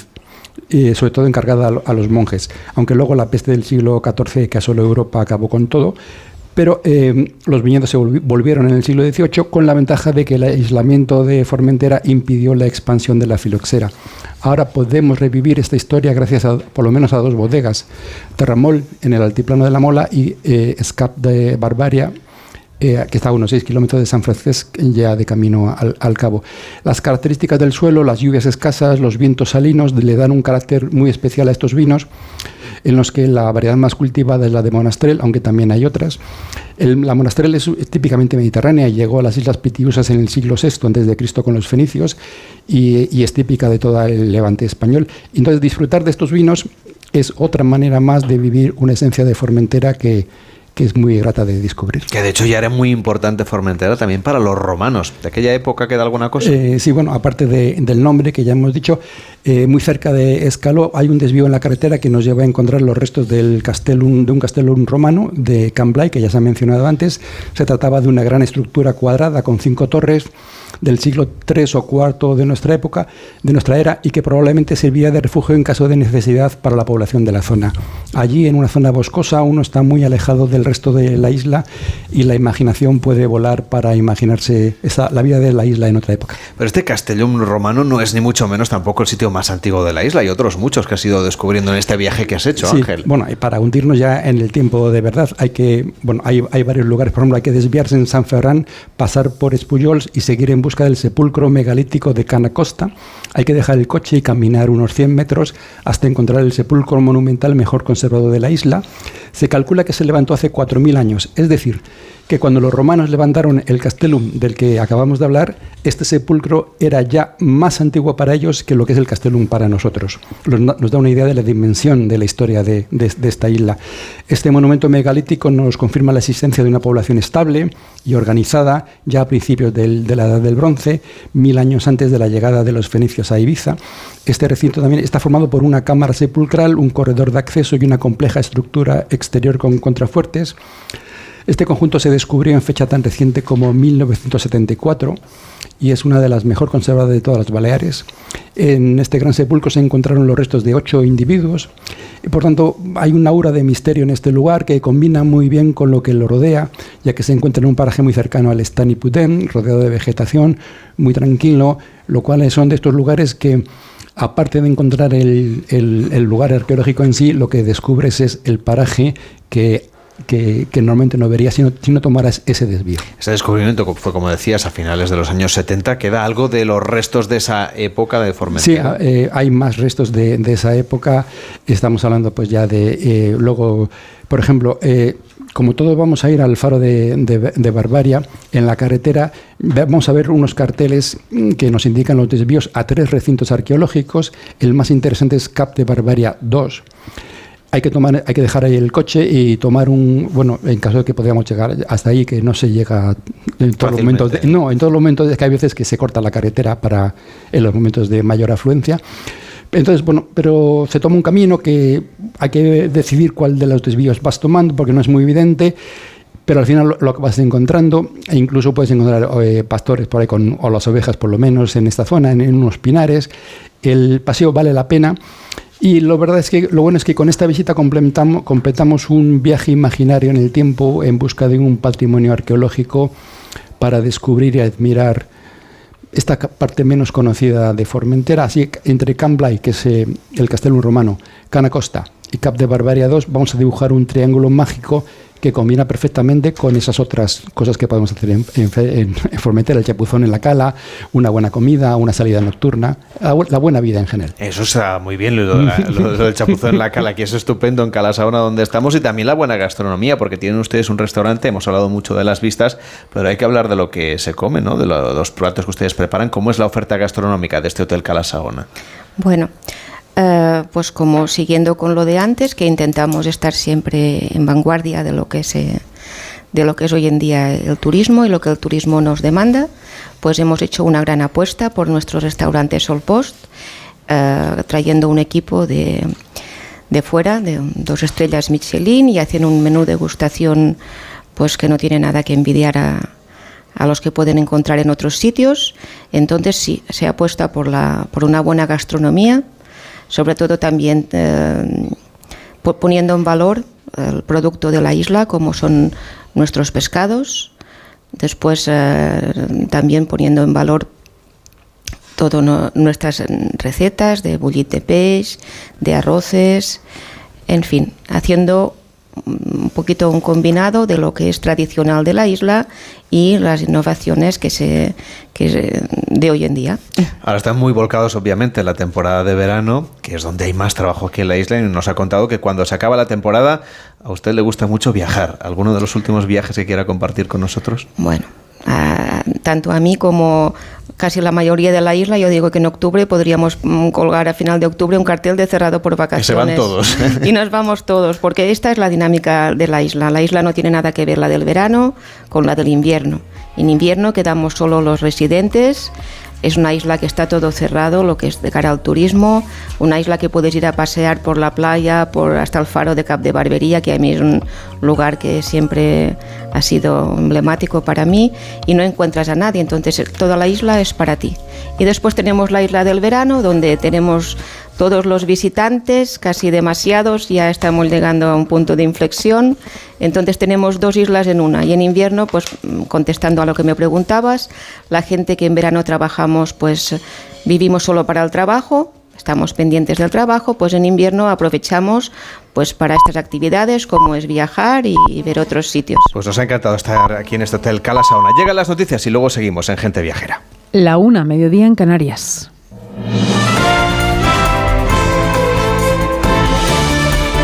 Noticias en Onda Cero. Buenas tardes, volvemos hasta ahora a Canarias, a Tenerife, con el acto en marcha del líder del PSOE y presidente del Gobierno, Pedro Sánchez, para presentar las candidaturas socialistas en el archipiélago. Acto en directo que nos cuenta nuestro compañero de Onda Cero Canarias, Gustavo de Dios. Buenas tardes.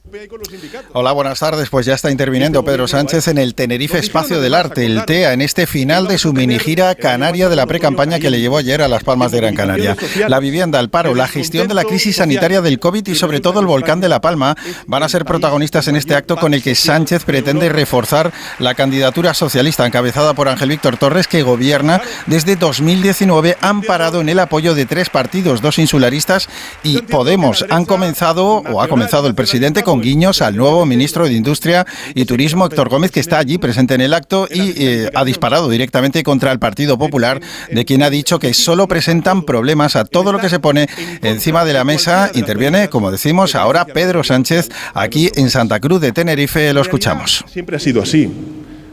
En, en, cierta medida porque su proyecto no es un proyecto que defienda lo que piensa la mayoría. Son proyectos que defienden el interés de una élite, de gente que está arriba, pero no de la mayoría social, de la gente de a pie, a la cual nosotros servimos y por las cuales nos desvivimos allí donde estamos, sea en la oposición o sea en el gobierno. Palabras del líder del Partido Socialista y presidente del Gobierno, Pedro Sánchez, desde Tenerife, donde volveremos a partir de las 2 de la tarde. En Cáceres, anuncio de la secretaria general de Podemos y ministra de Derechos Sociales, Yone Belarra, propone una cadena pública de supermercados que se llame Precios Justos, que permita proteger a los ciudadanos y hacer frente a los oligopolios de la alimentación. Una cadena pública de supermercados que se llame Precios Justos, que baje los precios de los alimentos que nos permita proteger a los pequeños y a los medianos productores agrícolas y ganaderos y sobre todo, compañeros y compañeras, que nos permita mirarle de frente al oligopolio alimentario.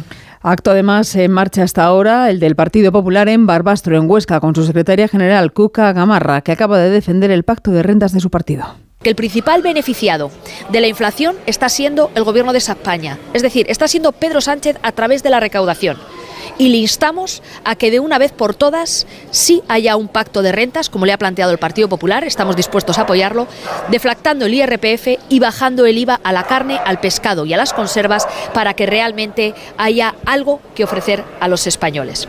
Contamos además fuera de la política un doble apuñalamiento en el centro de Barcelona, en el distrito de Ciutat Vela. Hay una persona decidida. Ampliamos datos. Onda Cero Barcelona, Marcos Díaz. Los Mossos investigan dos apuñalamientos de gravedad en el centro de Barcelona que han ocurrido poco antes de las cuatro y media de la madrugada, según ha avanzado el diario El Nacional y ha confirmado la policía catalana. El primero ha sucedido en las Ramblas durante una pelea entre dos hombres de unos 40 años. Uno de ellos ha asestado diversas puñaladas al otro, que se encuentra hospitalizado en estado grave, pero no se teme por su vida. Los agentes han podido detener al agresor por un supuesto delito de intento de homicidio. La segunda agresión se ha registrado en la calle Tarantana, cerca del Parque de la Ciutadella.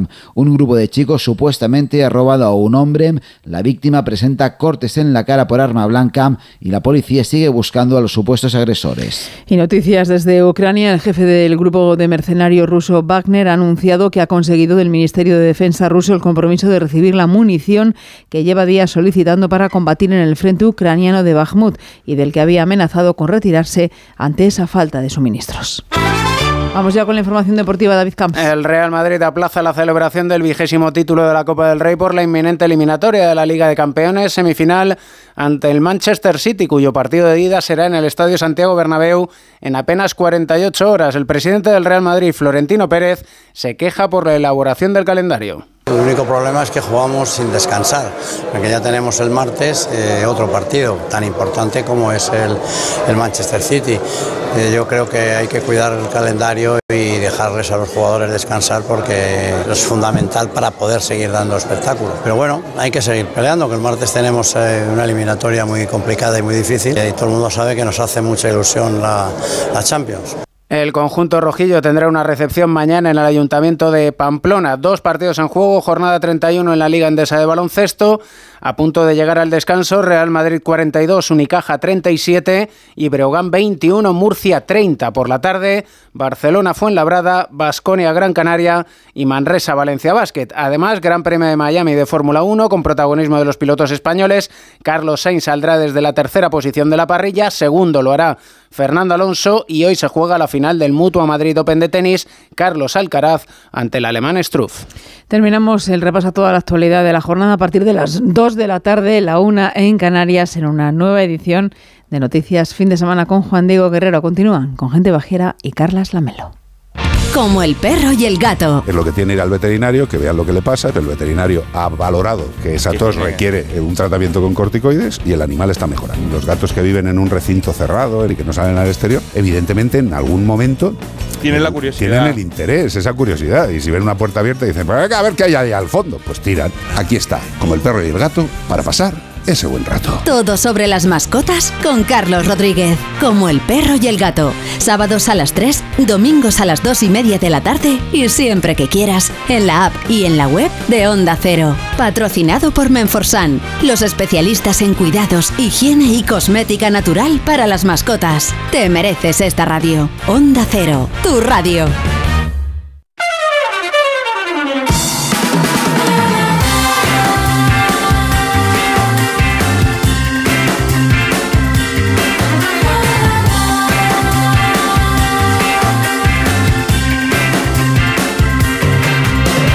Gente Viajera, sábados y domingos a las 12 del mediodía, con Carlas Lamelo.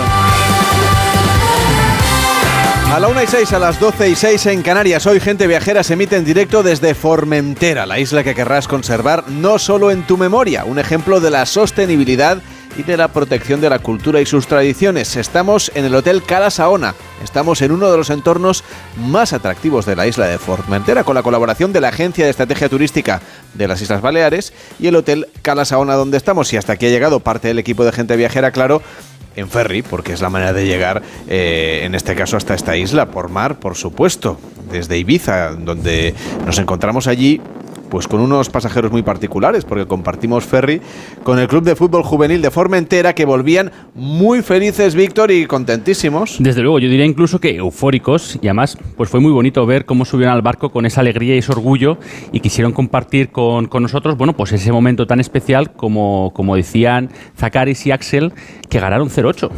Estamos volviendo para celebrar nuestro ascenso a la Liga Nacional. Juvenil. Juvenil. Bueno, ahora iremos a Formentera y reuniremos todos los del club y celebraremos ahí todos. Llevamos tres años queriendo subir y como dicen a la tercera la vencida. ¡Vamos! Bueno,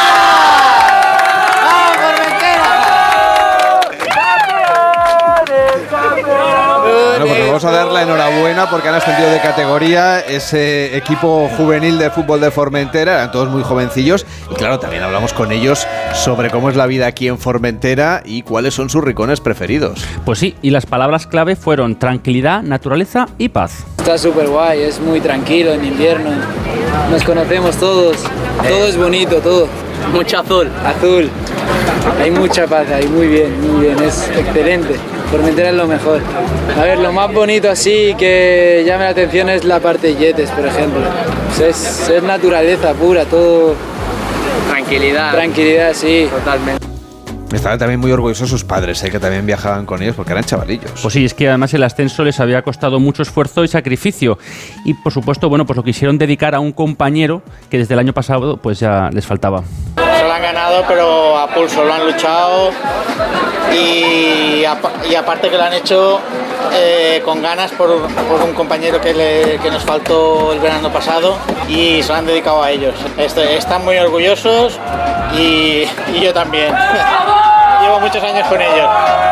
Bueno, un ambiente de celebración el que nos hemos encontrado en este ferry que conecta la isla de Ibiza con la isla de Formentera. Es una de las maneras de llegar hasta aquí. Claro, el que tenga su propia embarcación pues puede hacerlo también navegando y recordemos que hay una conexión también desde el puerto de Denia para quien quiera acercarse aquí a Formentera. Tuvieron la amabilidad también de compartir con nosotros los más mayores, los adultos, que estaban con los chavales que estaban encantados de haber subido de categoría, también cuáles eran sus rincones preferidos y qué es lo que le gusta a un formenterense de su propia isla. Desde luego, un sitio además que tiene, como nos dijo anoche nuestra compañía Izaskun de Baleares, magia. Y lo bonito es que todos coinciden en esas sensaciones que les produce vivir o visitar Formentera. Lo que más me gusta de la isla, la tranquilidad en invierno. Y mi rincón preferido, Calasaona, porque es una, una zona tranquila, una cala muy bonita.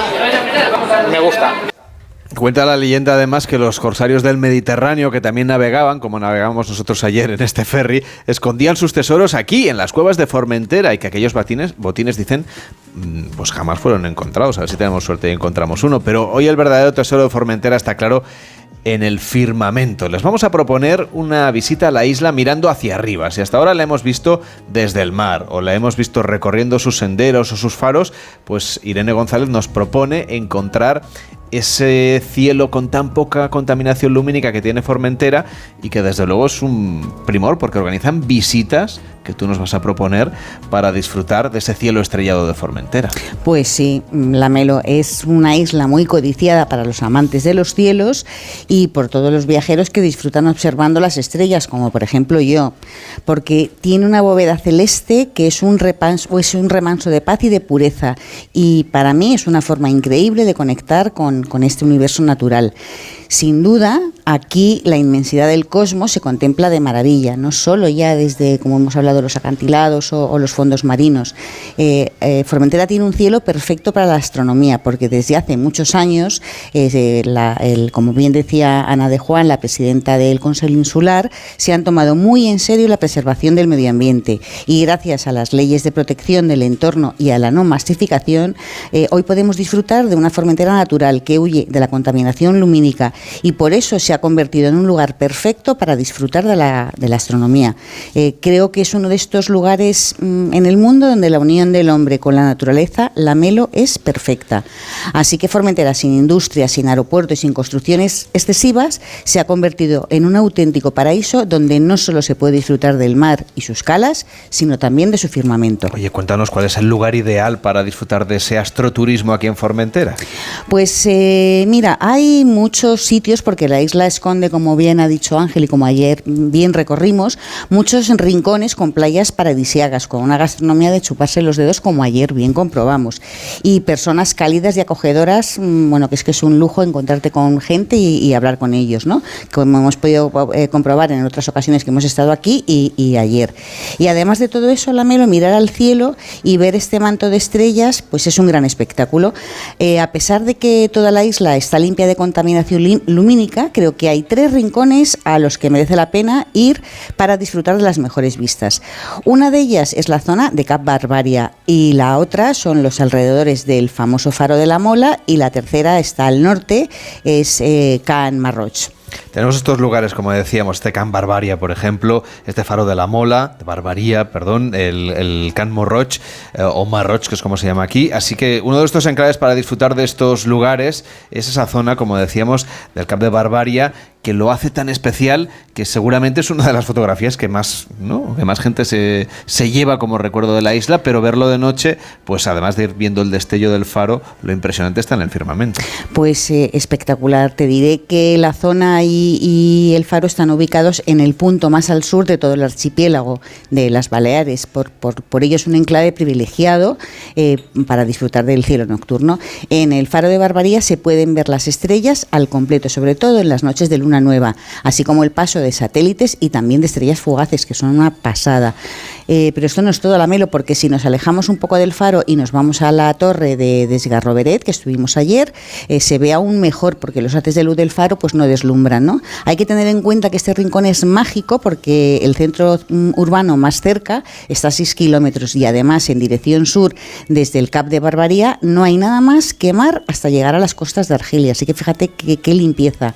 Y fíjate que, cielo más virgen, eh, mm, mm, que está muy cerquita de aquí, a unos 8 kilómetros de donde estamos, del Hotel Cala Saona.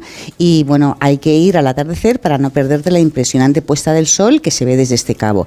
Y también hay que entrar en el agujero por el que se baja por una vetusta escalera de madera, que bueno, yo ayer eso me lo salté mm, por ser prudente, eh, para llegar a la cueva foradada. En un capricho geológico que te conecta con el confín de los mares. Bueno, es que solo se ve mar, mar, mar y cielo y con el firmamento. Así que bueno, es, es un enclave mágico para ver la puesta de sol y para ver el, el firmamento formenterano. Antes con Enrique. Domínguez Uceta hemos hecho este recorrido por algunos de los faros de Formentera de día, Mm. disfrutando de lo que es el paisaje, de disfrutando del mar, disfrutando de la naturaleza, pero la propuesta de Irene González es hacerlo también de noche para ver las estrellas. Y ahí la siguiente parada es el faro de la Mola, que es lo que vamos a poder ver ahí. Pues de todo. Otro- Otro punto, vamos, que no hay, que perderse. Eh, si eh, Cap Barbaría, que hemos comentado ahora mismo, está mm, es en la zona más al sur, La Mola es el lugar más alto y los sitios altos es donde mejor se ve las estrellas. Así que el faro de La Mola es perfecto para disfrutar de una buena noche de estrellas. Y, bueno, mm, al encontrarse en el lado este de la isla, es uno de los mejores puntos para disfrutar del amanecer y de la salida de la luna, que es bueno, espectacular. El faro de la Mola está sobre un alto acantilado y, yo creo que es el punto de encuentro donde los formeteranos contemplan el amanecer. Eh, es también un destino fe- fetiche para los fotógrafos, porque desde luego el espacio es espectacular. Y como comentaba antes eh, Enrique, hay una curiosidad, efectivamente hay un monolito que está levantado en homenaje a Julio Verne, porque no es que Julio Verne estuviera aquí, sino porque menciona este lugar eh, tan mágico en el libro Héctor Servadac, Viajes y Aventuras a través del mundo solar. Digamos que era un visionario, ¿no? Y para que los haces de luz del faro no deslumbren y los ojos se acostumbren a la oscuridad, yo recomiendo alejarse del faro con mucho cuidado porque caminamos entre acantilados y, bueno, mm, también aquí es obligatorio visitar eh, Caló de San Agustí, que es una pequeña población, con- está muy cerquita del faro, con una gran mm, tradición pesquera y un singular puerto natural. Está lleno de antiguos varaderos de madera eh, que resguardaban las- los barcos, de, que los siguen resguardando del agua salada y, y, bueno, son tan singulares que han sido declarados lugar de interés cultural. Y aquí conocimos a Antonio, un pescador de toda la vida, era un sabio del mar y un enamorado de su tierra que nos estuvo contando, bueno, las bellezas de su entorno. Y bueno, ya que estamos, como hablábamos un poquito de gastronomía, eh, imprescindible comer en el restaurante El Mirador, que para mí tiene una de las mejores vistas del mundo, tanto de día como de noche, como bien nos decía Antonio. Y bueno, y como a 11 kilómetros del faro de La Mola, otro mm, lugar clave para el cielo nocturno de Formentera es Millorn, que está en la costa sur. Es una playa con forma de media luna que mezcla calas de arena y zonas rocosas, a lo largo de 5 kilómetros de extensión. Y luego hay otro tercer lugar que no nos podemos perder, Irene, y que seguramente también forma parte de esta ruta nocturna que estamos haciendo por la isla de Formentera. Una ruta nocturna, además, Irene, que en este caso es muy importante que la gente sepa que nada tiene que ver con otras historias de la vida nocturna que se puede disfrutar en otros destinos, que aquí la vida es calmada, es pausada también de noche. Pues sí, eh, Calmarroche está muy cerquita también de aquí, del Hotel Calasaona, está a menos de 5 kilómetros eh, y es uno de los lugares más especiales, es un lugar fantástico porque el cielo es de los más limpios de toda la isla. Si todos son limpios, Calmarroche se lleva la palma. Desde aquí se pueden ver otras galaxias como Andrómeda y maravillosos cúmulos de estrellas que son extragalácticos, o sea, están fuera de la galaxia. Fíjate qué lejos. Es el mejor lugar porque ni siquiera tiene la contaminación lumínica de los faros.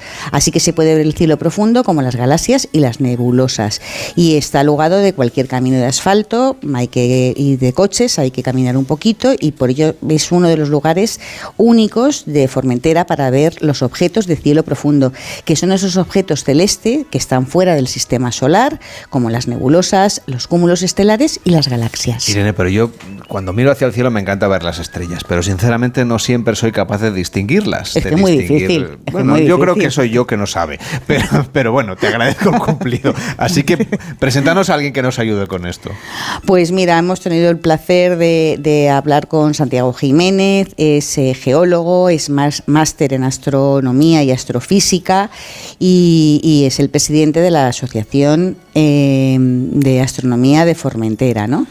Eh, bueno, mm, la isla tiene la suerte de contar con esta asociación, que es una iniciativa que nació de la pasión de un grupo de amigos por la astronomía y que ahora realizan una importante tarea de divulgación para que tanto habitantes como turistas puedan conocer todo sobre el, el, firmamento de Formentera. Y esta asociación pone en valor la astronomía para los apasionados del cosmos y como él bien nos decía, la asociación pues es imprescindible pues nosotros realizamos periódicamente diversos eventos astronómicos para todos los públicos. Podemos ver, por ejemplo, la majestuosidad de la Luna, sus cráteres, sus tierras altas, los fastuosos anillos de Saturno son impresionantes, las bandas atmosféricas de Júpiter y a veces podemos ver galaxias bastante lejanas, nebulosas y otros objetos del cielo profundo. Pues fíjate, Lamelo, que con la asociación mm, se pueden disfrutar de noches maravillosas y aprender mucho, porque ellos hacen salidas nocturnas privadas eh, y muy asequibles, porque fíjate, para grupos de hasta 10 personas eh, te puede costar pues como unos 150 euros, o sea que sale como 15 euritos por persona. Y también tienen la otra opción de montar su gran telescopio, que esto bueno subiría un poquito más, pero serían como unos 300 euros, o sea, 30 euros por persona, y, y puedes aprender y disfrutar de una noche de lujo por las constelaciones y ellos te enseñan pues orientación mitológica o cómo se mueven las estrellas. O sea, tenemos una experiencia nocturna para disfrutar aquí en Formentera de esos cielos que supongo que tienen esa certificación Starlight, ¿no? Pues mira, de momento no la tienen, pero vamos, yo creo que debería tenerla ya. Eh, pero al parecer las autoridades ya están trabajando en ese sentido y Santiago nos cuenta que esta certificación pues sería muy importante para poner en valor la gran pureza que tiene el, el firmamento de Formentera esa certificación Starlight es importante porque promueve la protección del cielo nocturno, del medio ambiente, fomenta el turismo sostenible, que es lo que se busca también aquí en Formentera, y también pues garantiza una, una experiencia de observación astronómica de alta calidad para la gente. Y por supuesto, como decíamos, es una actividad en plena naturaleza, que es uno de los motivos principales para venir aquí a Formentera. Pues sí, fíjate, ya, ya no solo son los fondos marinos, no solo son las calas, las playas, sino pues este cielo que es bueno muy especial. Eh, y yo creo además que fuera de temporada, eh, bueno, pues hay que venir también a, ver el firmamento de Formentera, ¿no? Porque según nos explicaba el presidente de la Asociación Astronómica, Santiago, eh, sobre todo en primavera y en invierno, las constelaciones como por ejemplo las de Orión, son maravillosas. Pues sí, si uno desea ver la majestuosa Orión, la constelación de Orión, en invierno es la mejor fecha sin lugar a dudas. En invierno las constelaciones se ven maravillosamente bien y muy prontito, que eso es importante. A partir de las seis y media ya se empiezan a ver. Eh, no es que no se vean el resto del año, pero eh, uno agradece que bien temprano pues pueda ver, pueda ver el firmamento. Chisco Mateu, director de la ETIP, la Agencia de Estrategia Turística de las Islas Baleares. ¿Cómo está? Muy buenos días. Muy buenos días, muy bien, encantado de estar con vosotros. Estamos recorriendo Formentera y lo hacemos desde varios puntos de vista. Lo hemos hecho desde el mar, por ejemplo, haciendo paddle surf o snorkel. Lo hemos hecho por tierra, recorriendo los faros. Incluso lo hemos hecho ahora de noche, viendo eh, esos faros de noche y, por supuesto, esos cielos que seguramente serían merecedores en algún momento de ese reconocimiento Starlight. Eh, ¿Cómo va la situación para conseguir convertir estos, estas noches, ¿no? estos cielos de las Baleares en un producto turístico? Bueno, pues eh, por lo que sabemos bien, es un tema, es un proyecto que lo están llevando desde el Consejo de Formentera y también desde el Consejo de Menorca, que también están eh, persiguiendo esta certificación para Menorca. Y sabemos que, bueno que avanza muy bien, pues precisamente por esto que acabáis de contar, que, que son eh, que la, la, visión del cielo y, y de las estrellas, pues tiene unas condiciones idóneas en las islas y particularmente en el caso de Formentera, pues eh, ahí están eh, trabajando pues para conseguir esa certificación. Decíamos que este es un destino diferente, sostenible, que trabaja por esa economía circular. De alguna manera están luciendo ustedes de bandera de lo que es el turismo del futuro en España, ¿no? Bueno, al menos lo estamos intentando. Ya hace ocho años, cuando empezamos con el impuesto de turismo sostenible, que se ha ido invirtiendo cada año, menos los de pandemia, en proyectos relacionados con la sostenibilidad turística. y que probablemente el año pasado con la nueva ley turística pues tuvo un, punto culmen, pero que al fin y al cabo es uno más, es un, es un paso más de entre los muchos que se van a tener que hacer en el futuro. Eh, la ley hablaba de, un turismo circular, que probablemente sea el turismo que tendrá que ser en el futuro, habla de un turismo regenerativo, habla de, de que todos los destinos, todos los productos sean circulares, eh, bueno, mm, trabajar pues para que la experiencia de nuestros visitantes, de nuestros trabajadores y de los residentes en las islas, pues oye, sea de cada vez mejor y sea de cada vez, vamos, que la convivencia de todos sea mucho más fácil de, de, de, realizar y además durante todo el año, un aspecto clave. Estáis hablando de un producto que en este caso es todo lo que es la certificación Starlight, que facilita mucho la desestacionalización, que probablemente es el gran objetivo que tenemos en las islas de, reducir el pico de, turismo en verano para, para, para disfrutar de las islas durante todo el año porque ofrecen las condiciones para poderlas disfrutar repartir un poquito esa actividad a lo largo de todo el año. Eso será bueno para los para el destino, por supuesto, que extenderá la actividad económica. También disminuirá un poco la presión para, para las personas que viven aquí en estas islas y, por supuesto, ofrece otras experiencias diferentes. Pero ya que hemos hablado de, de esa ley que de turismo circular, mm, da la sensación que no debe haber sido fácil eh, lograr poner de acuerdo a todas las partes, porque sabe usted que los cambios a veces cuestan y cuando hay que poner de acuerdo a, diferentes sensibilidades e intereses, eso no habrá sido nada sencillo, pero finalmente lo han conseguido. ¿Cómo ha sido ese proceso? Bueno, pues como podéis imaginar ha sido un proceso complejo, pero, pero hemos de pensar que el sector privado de, las islas es un sector privado que ha, ha liderado eh, durante muchos años y en muchos aspectos, ¿de acuerdo?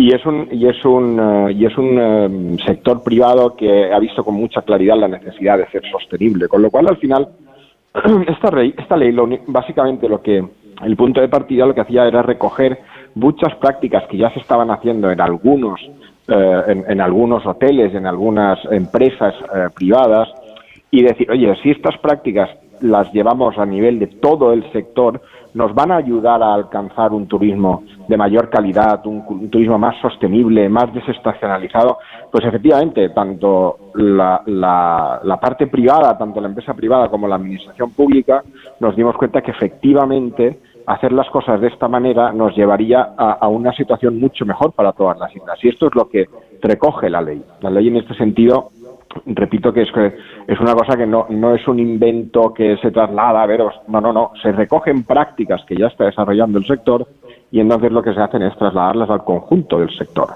Eh, y esto probablemente, claro, facilitó mucho el entendimiento entre todos, ¿vale? Eh, incluyendo también, eh, recordémoslo, a los trabajadores.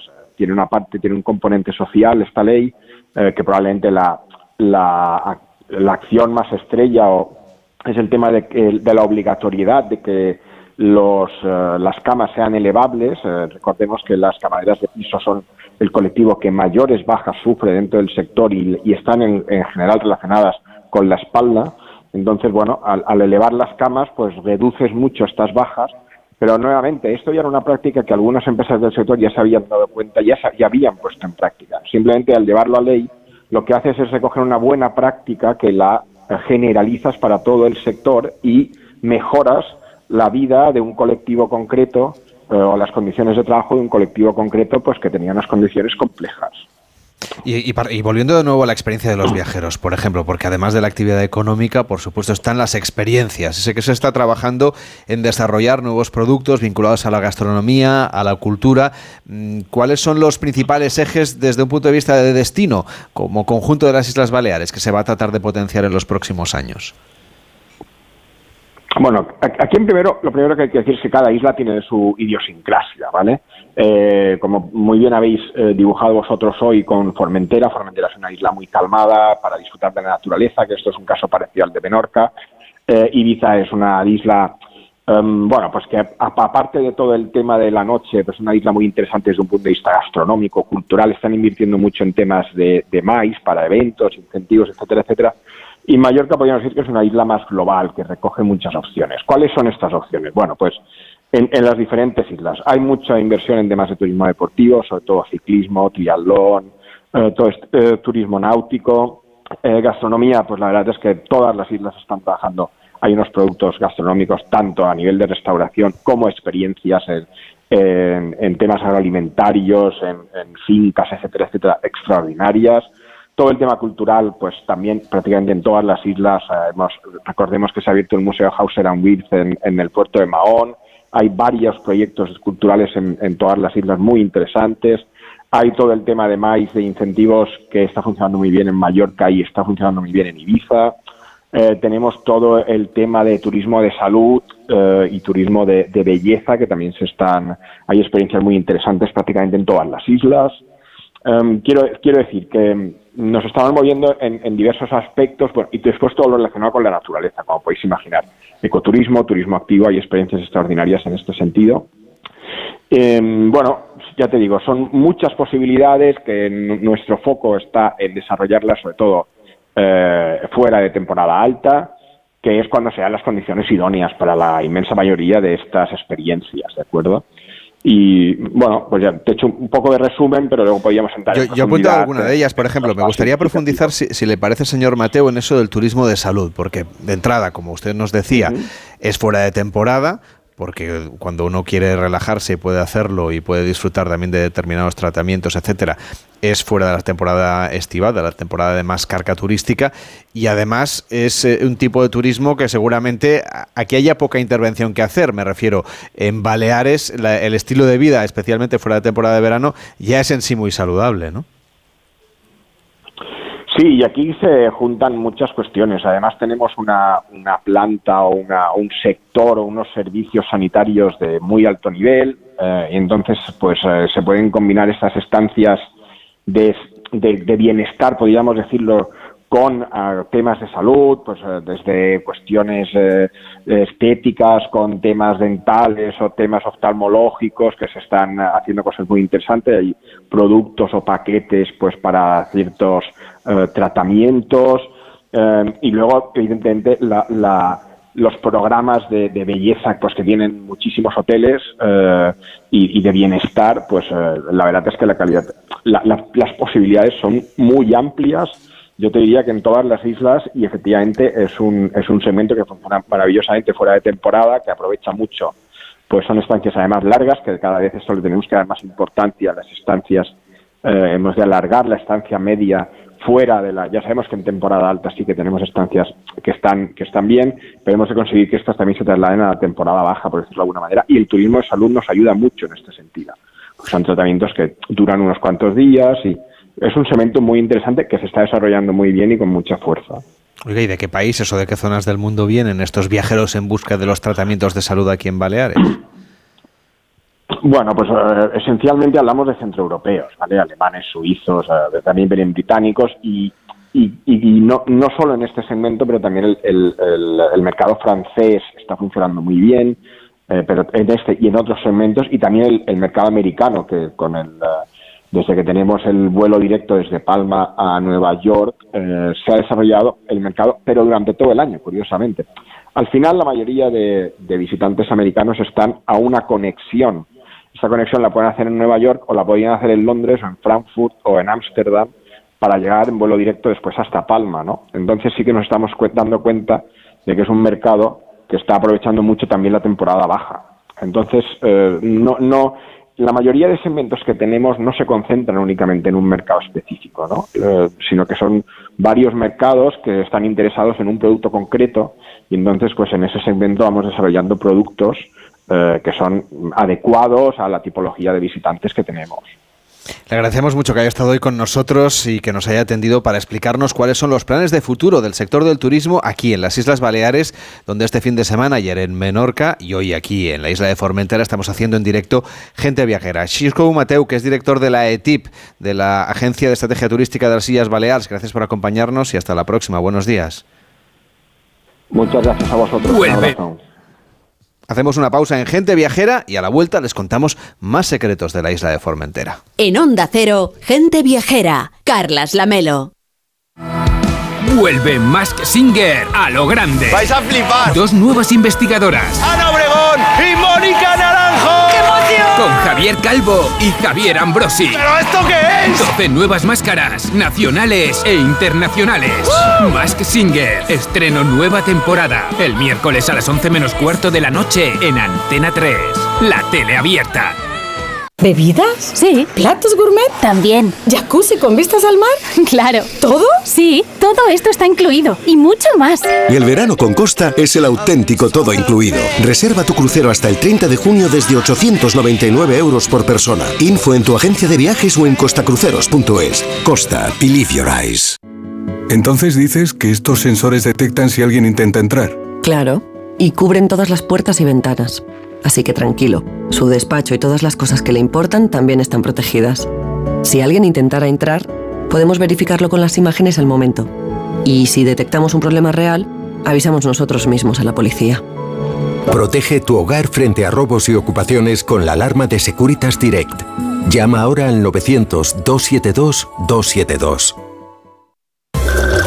Ah, eso de flotar en la piscina disfrutando de tu cóctel favorito es para contarlo. Aprovecha esta oferta de New Blue en el Caribe 9 días, 7 noches en todo incluido desde 850 euros y hasta 300 euros de descuento hasta el 15 de mayo. Venga que las vueltas... Ah, dan mucha vida incluso cuando has vuelto. Nautalia Viajes. ¿Has pensado en todo lo que pueden hacer tus manos? Emocionar, trabajar, acompañar, enseñar. ¿Y si te dijera que tienen otro poder? El poder de ayudar a otras manos a acabar con la desigualdad, la pobreza y el hambre. Únete a Manos Unidas en manosunidas.org y ayúdanos a frenar la desigualdad. Está en tus manos. ¿Bebidas? Sí. ¿Platos gourmet? También. ¿Jacuzzi con vistas al mar? Claro. ¿Todo? Sí, todo esto está incluido y mucho más. Y el verano con Costa es el auténtico todo incluido. Reserva tu crucero hasta el 30 de junio desde 899 euros por persona. Info en tu agencia de viajes o en costacruceros.es. Costa, believe your eyes. Trec, trec, trec, durau el carro, trec, trec, trec, que vull pujar. Trec, trec, trec, estic cansada, trec, trec, trec, de caminar. Gente Viajera, el programa de viajes de Onda Cero con Carlas Lamelo. Allà fins allà Sabina i es veu algun tirorí. L'altra nit vaig somiar que ensaiava un joc d'esgrima i amb un grapat vaig agafar sa dona per una mima i ella es va despertar quan va sentir aquella dutxa i de sostros va pixar i els dos agafaren sa dutxa per llevar-me sa parada m'han donat per medicina fer una merda pagesa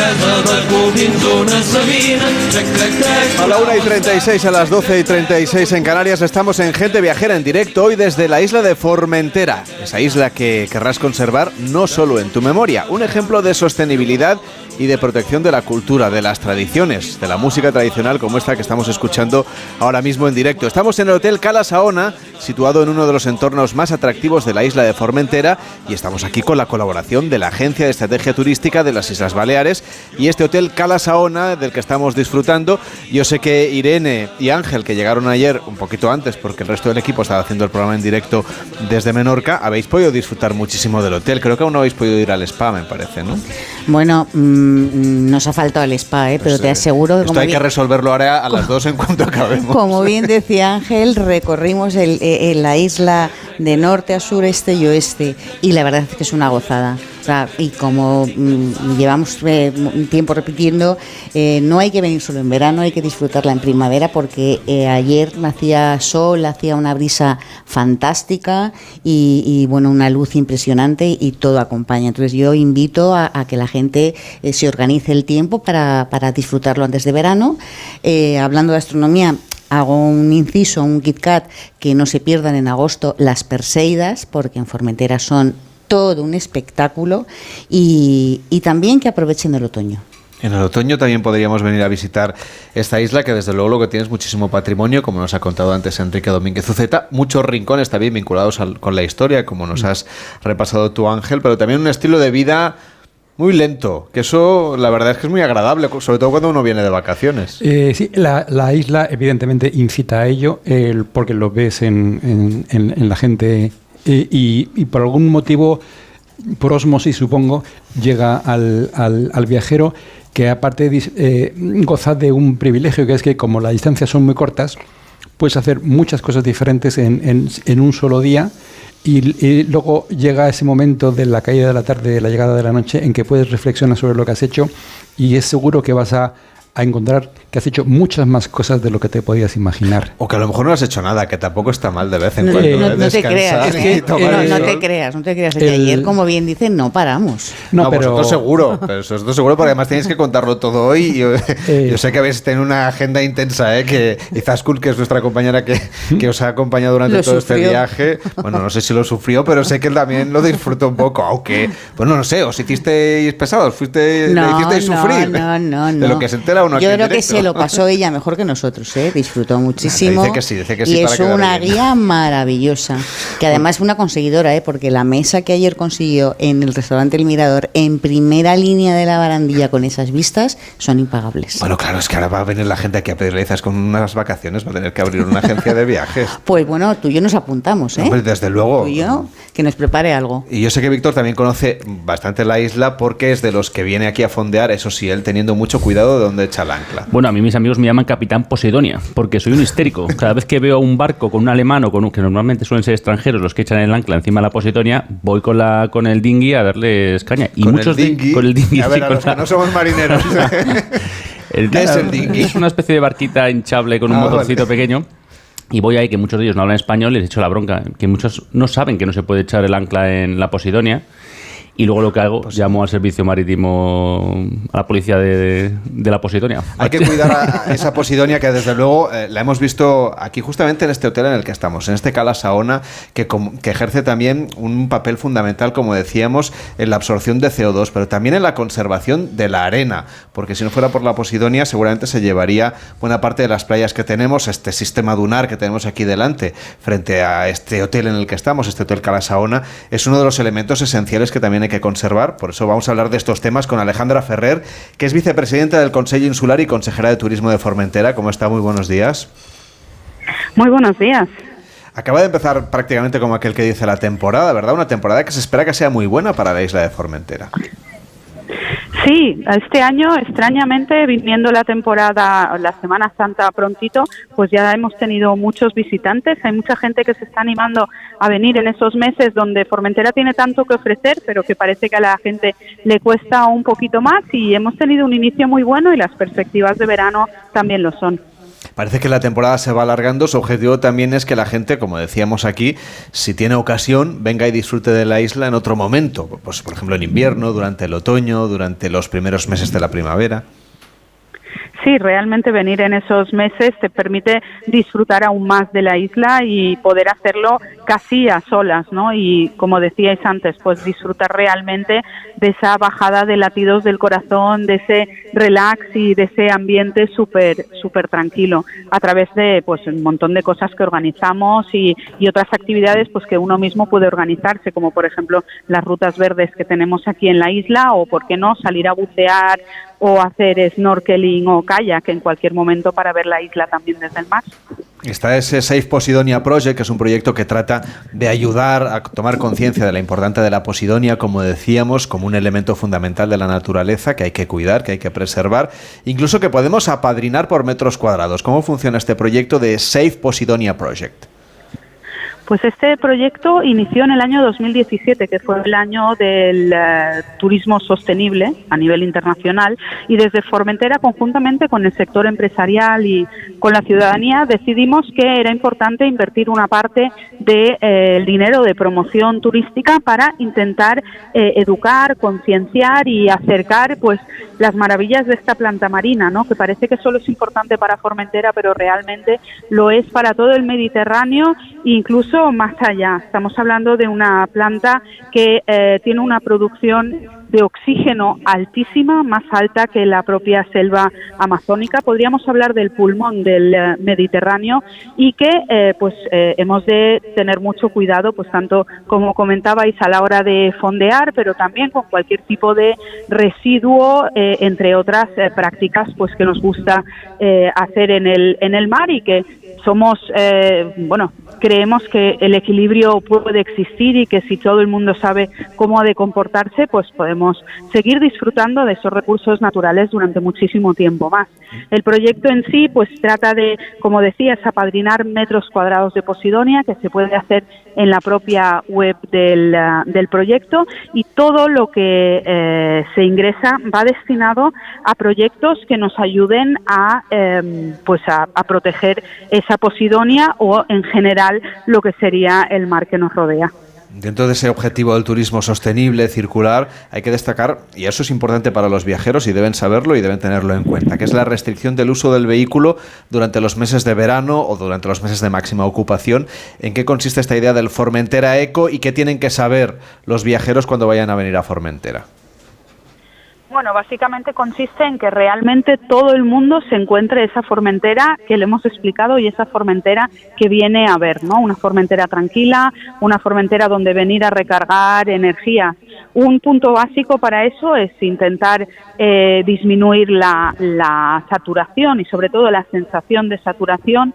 Y en una isla de 20 kilómetros de punta a punta con una única carretera, pues el aspecto donde más sensación de saturación se podría llegar a tener es el de nuestras carreteras. En ese sentido, junto con lo que sería el plan de movilidad que eh, intenta pues eh, concienciar y también ir incentivando el uso de bicicletas y de transporte público, pues tenemos el proyecto Formentera Eco que nos permite regular el acceso de vehículos a motor durante unos meses al año. Serían los meses de junio, julio, agosto y septiembre, donde básicamente solo hay que entrar en la página web si quieres venir con tu propio coche y reservar uno de los espacios para poder venir. No tiene mucha más complicación. Es decir, que la gente sepa que entre el 1 de junio y el 30 de septiembre hay que pedir esa autorización antes de venir con nuestro vehículo, pero si ya estamos, eh, si lo que queremos es vi- viajar con conciencia y sin nuestro propio vehículo, una vez estamos aquí, ¿cómo nos podemos mover por la isla de manera sostenible?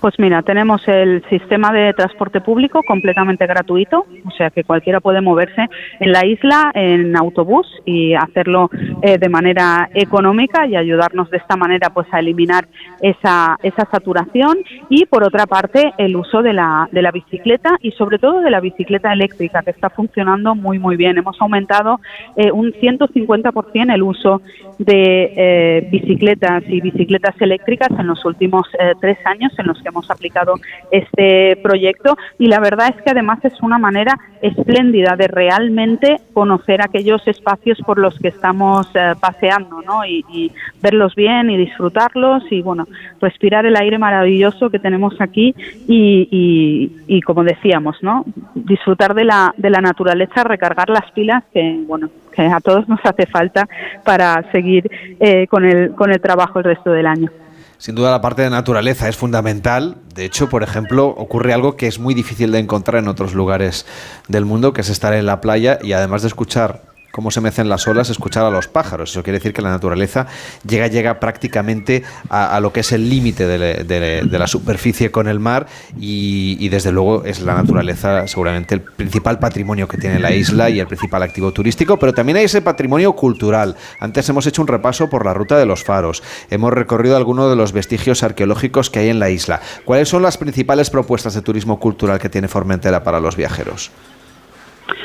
Pues eh, Formentera, por- con lo pequeña que es, tiene muchísimas eh, propuestas culturales, desde en el ambiente más eh, cultural en el sentido de, de la música, los conciertos y diferentes actividades y eventos que se organizan. Podríamos hablar de uno concreto que será ahora a principio de junio, que es el eh, Formentera Jazz Festival o el Formentera Film Festival, que nos ofrece 25 cortos eh, que presentarán entre los días 16 y 20 de, de mayo. El Jazz Festival, como decíamos, pues trae músicos a nivel internacional que nos hacen pues unas jam sessions impresionantes de las que podemos disfrutar durante tres días y por otra parte, evidentemente, conocer la historia de Formentera, ¿no? A través, como decíamos, de esas rutas verdes, de esos paseos y acercándose a nuestras torres de defensa, a las propias iglesias que encontramos en los centros, que son iglesias muy especiales porque eh, tienen una característica única y es que aparte de iglesias eran fortificaciones, con lo cual son de unos muros muy anchos y servían de eh, lugar para ponerse a salvo a las pocas personas que vivían en, la isla hace unos cientos de, de años. Por otra parte, tenemos también la ruta de los faros, que es maravillosa, pues desde ir simplemente a ver la salida del sol al faro de la Mola, la puesta de sol al faro al faro de Scap y también eh, pasar y visitar el primer faro que nos encontramos un poco más pequeño al llegar a la isla o también disfrutar de la sala de exposiciones y el museo de interpretación que hay dentro del faro de la Mola, un museo de interpretación marítima que nos ayuda a entender también la relación que tiene Formentera con el mar. Esa relación de la cual estamos dando cuenta aquí hoy en directo en Gente Viajera desde Cala Saona, ahora conversando con Alejandra Ferrer, vicepresidenta y consejera de Turismo de Formentera. Gracias por acompañarnos, que vaya bien. Buenos días. Muchas gracias a vosotros. Buenos días. Hacemos una pausa en Gente Viajera y a la vuelta, Víctor Herranz, ejerce de notario, nos resume cómo ha ido el viaje del equipo de Gente Viajera por esta isla de las Pitiusas y también marcharemos a Liverpool con los Beatles y con Mariano López. En Onda Cero, Gente Viajera, Carlas Lamelo.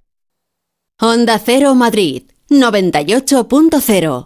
Libérate de tus deudas. Si tienes casa en propiedad y no llegas a fin de mes por los préstamos, Agencia Negociadora te puede cambiar la vida. Pagaba antes mm, casi 2.300 euros y ahora pago 455. Tenía siete préstamos, siete recibos, a tener uno. Y además de una diferencia descomunal, una diferencia increíble ha cambiado mi vida al 100%. Llama gratis al 900-900-880, 900-900-880 o agencianegociadora.com.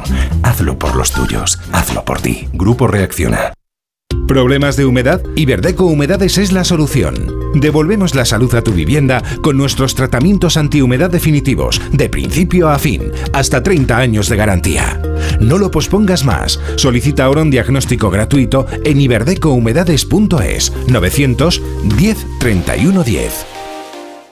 Las vacas Angus y Wagyu del Ganadería Organic comen pastos naturales reforzados con una mezcla de higos secos y pasta de aceite de oliva virgen extra. Es una carne increíble. Y como queremos que la pruebes, te llevamos del campo a tu casa dos solomillacos de 300 gramos, un chuletón de un kilo y cuatro hamburguesas de 150 gramos por solo 69 euros. Todo Angus Eco de Organic. Haz tu pedido 910 2010 910 2010 o en carneorganic.com. Organic, la mejor carne del mundo. Toledanos y toledanas, caballeros y caballeras, esta pieza fue concebida, escrita, puesta en escena Es en directo, pero no es una obra de teatro. Es mucho más. Es Puy Fou España. Compra ya tus entradas en puidufu.com. Renueva la tecnología y el equipamiento de tu negocio con el renting de Grenke. Alquila manteniendo tu liquidez sin desembolsos iniciales y pagando cómodas cuotas mensuales tanto si necesitas renovar un ordenador, mobiliario o instalar una placa solar. Estudio gratuito sin comisiones ni gastos de apertura. Infórmate en grenke.es. Revolu Plus a Ocasión Plus. Descuento de hasta un 30% en más de 8.000 coches. Aprovecha esta oportunidad única. Hasta el 21 de mayo. Ocasión Plus. 15 centros en Madrid, nuevas tiendas en Fuenlabrada, Arganda y Torrejón. Localiza tu centro más cercano en ocasiónplus.com. Abierto sábados y domingos. Big Mat Silviu Coslada. Ventanas de PVC. Big Mat Silviu. Big Mat Silviu Coslada. Ventanas de PVC Big Mat Silviu. Materiales de construcción. Silviumateriales.com. Big Mat Silviu Coslada y Torrejón. Onda Cero, Madrid. Illa tranquil·la que com totes les illes Gente Viajera, el programa de viajes de Onda Cero con Carlas Lamelo. gent de pell forta i cremada pel sol i la terra i que tot mos endà. Nostres costums pagesos que entranyen històries d'un temps molt llunyà. Pues si entran ustedes en arroba gente viajera OCR, tanto en Twitter como en Facebook como en Instagram, pero especialmente en Instagram donde tenemos todos los detalles ahí mencionados, ahí encontrarán la ruta del equipo de gente viajera que ha podido disfrutar de esta isla de Formentera, donde hoy estamos haciendo el programa en directo gracias a la Agencia de Estrategia Turística de las Islas Baleares y hasta Hotel Calasaona donde estamos haciendo el programa. Pero Víctor Herrán también se lo resume para que usted sepa qué es lo que tiene que hacer la próxima vez que venga de viaje a Formentera. Pues la verdad es que nada más llegar a Formentera estaba viendo un poco el mapa de lo que han recorrido los compañeros de gente viajera y han visto toda la isla. Además, como iba Izaskun al volante, que conoce muy bien el sitio y es una jabata conduciendo por Formentera, ya sea por carretera asfaltada como por pistas forestales, pues oye, se han recorrido toda la isla. Han desayunado en la Fonda Plate, han tomado el pulso a San Francesc Javier, han ido primero al Faro de la Mola, eso sí, mil paradas en desvíos y cruces en busca de molinos, de restos de fortalezas romanas. Bueno, parecía aquello un, escape room. Han ido, a la han ido a ver las chumberas del faro, que ha dicho Ángel, que están empezando a florecer y que están preciosas. Han visto un montón de lagartijas endémicas de aquí de Formentera que se llaman sargantanas, que están a sus anchas por la zona, al solecito, una maravilla. Han comido en el mirador, el restaurante El Mirador, una ensalada payesa, de esas de peix de chec, un arrocito maravilloso. Luego han ido al cabo de Barbaria, también con más paradas y desvíos en las que Ángel, bueno, se ha perdido por por el monte y con la cámara para ver los restos megalíticos de Canacosta, la torre de Esgarro-Beret. Bueno, un día totalmente activo para luego acabar con un bañito en la piscina o en el mar, aquí en la costa Saona. Luego hemos cenado en la terraza con unas vistas maravillosas del mar y bueno, cualquiera que lo necesite, pues tenemos ahí todas las fotos en OCR, en Instagram, perdón, en Gente Viajera OCR, en Instagram, Facebook y Twitter. Eso sí, luego comeremos aquí en el restaurante y que nadie piense en quedarse, que vamos a pasar lista antes de subir al ferry. Ha dicho, ha dicho Víctor, an, an, an, este era un mensaje para alguien. ¿Que ¿Quieres Sí. hacerlo tú la próxima vez? Digo, Madre mía. hay que venir antes. Mariano López, ¿cómo estás? Muy buenos días. Muy buenos días, Carles. ¿Qué tal? que tú- pues menos mal que tú vienes a ponernos aquí un poco de sentido común y buena música en este caso, porque nos vas a llevar nada más y nada menos que al aeropuerto de John Lennon. Pues sí, al aeropuerto de John Lennon a visitar rápidamente Liverpool. ¿Y por qué? Pues por nada menos esta actualidad también esta ciudad, porque la semana que viene acoge la final del Festival de Eurovisión y el próximo mes, y ya lo están preparando, el día, el homenaje global a los reyes del pop, a los Beatles. Es el Día Mundial de los Beatles que luego en julio celebra un día propio de Liverpool dedicado a los Beatles. El aeropuerto, como decía, se llama John Lennon y aunque esta ciudad pues tiene más museos y galerías de arte que ninguna otra ciudad del Reino Unido y combina eh, el legado arquitectónico e histórico de su prosperidad en el siglo XIX con la que tiene ahora, pues lo mejor que se puede hacer es seguir el legado de los Beatles. Bueno, o no es lo mejor, no lo sé, pero sí es lo más visitado. La mayor parte de los visitantes nacionales e internacionales que llegan a Liverpool no perdonan la visita a la huella de los Beatles. ¿Y cómo se puede hacer? Pues digamos que hay tres opciones, tres propuestas. La primera sería visitar el Museo de los Beatles que se encuentra en el complejo de muelles y almacenes llamado Royal Albert Dock, un grandísimo eh, y histórico eh, complejo de almacenes que hay pegado al puerto. Y en ese Royal Albert Dock, en el museo, en la puerta del museo, sale la segunda opción, que es un tour en autobús, en el Magical Mystery Tour, eh, al lado de la estatua oficial de los cuatro Beatles a la puerta del museo, salen estos autobuses que recorren durante dos horas los principales lugares de Liverpool vinculados a los Beatles, las calles y casas donde nacieron John, Paul, George y Ringo, los colegios donde estudiaron, el Casbah, el local donde se dieron a conocer como los Beatles con su formación primitiva, sin Ringo a la batería, la calle Penny los jardines de Strawberry Fields y finalmente el Caber Club, una reconstrucción del original que renació acompañado por un restaurante, un pub y una tienda que llevan también el nombre del Caber. Y una tercera recomendación, tomar un tour privado en uno de los taxis clásicos que lo ofrecen. Parten de la puerta también del museo, pueden llevar hasta cinco personas. El conductor lo sabe todo, todo sobre los Beatles y el tour puede durar a voluntad de los pasajeros hasta cinco horas. Es una ciudad, como ves, con muchas, muchas opciones para empaparse de una música que a todos despierta nostalgia y optimismo. Eh, No solo música, que hay pasión también por el fútbol, ¿no? La visita a los, estu- los grandes estadios también es obligada cuando uno va a Bueno, Liverpool. ya, Exacto, ya sabes que a veces los estadios son tan importantes, la visita a los estadios casi más que a los museos de arte. Y en Liverpool están dos de los clubes y de los estadios más importantes y más antiguos de Inglaterra.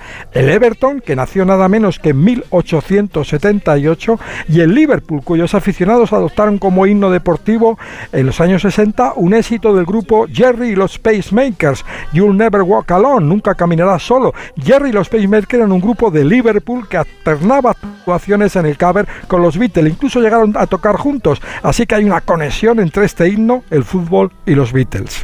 Oye, ¿y qué música nos has traído hoy para acabar el programa? Pues tenía que ser Penny Lane. En el cruce de esta calle de Penny Lane con la de Smith Down se encontraba la parada de autobús en la que quedaban John Lennon y Paul McCartney para ir desde su barrio al centro de Liverpool. Es una canción llena de vitalidad, de optimismo, dedicada a una calle que gracias a este tema se ha convertido en un emblema, en una seña de identidad de Liverpool y de los Beatles.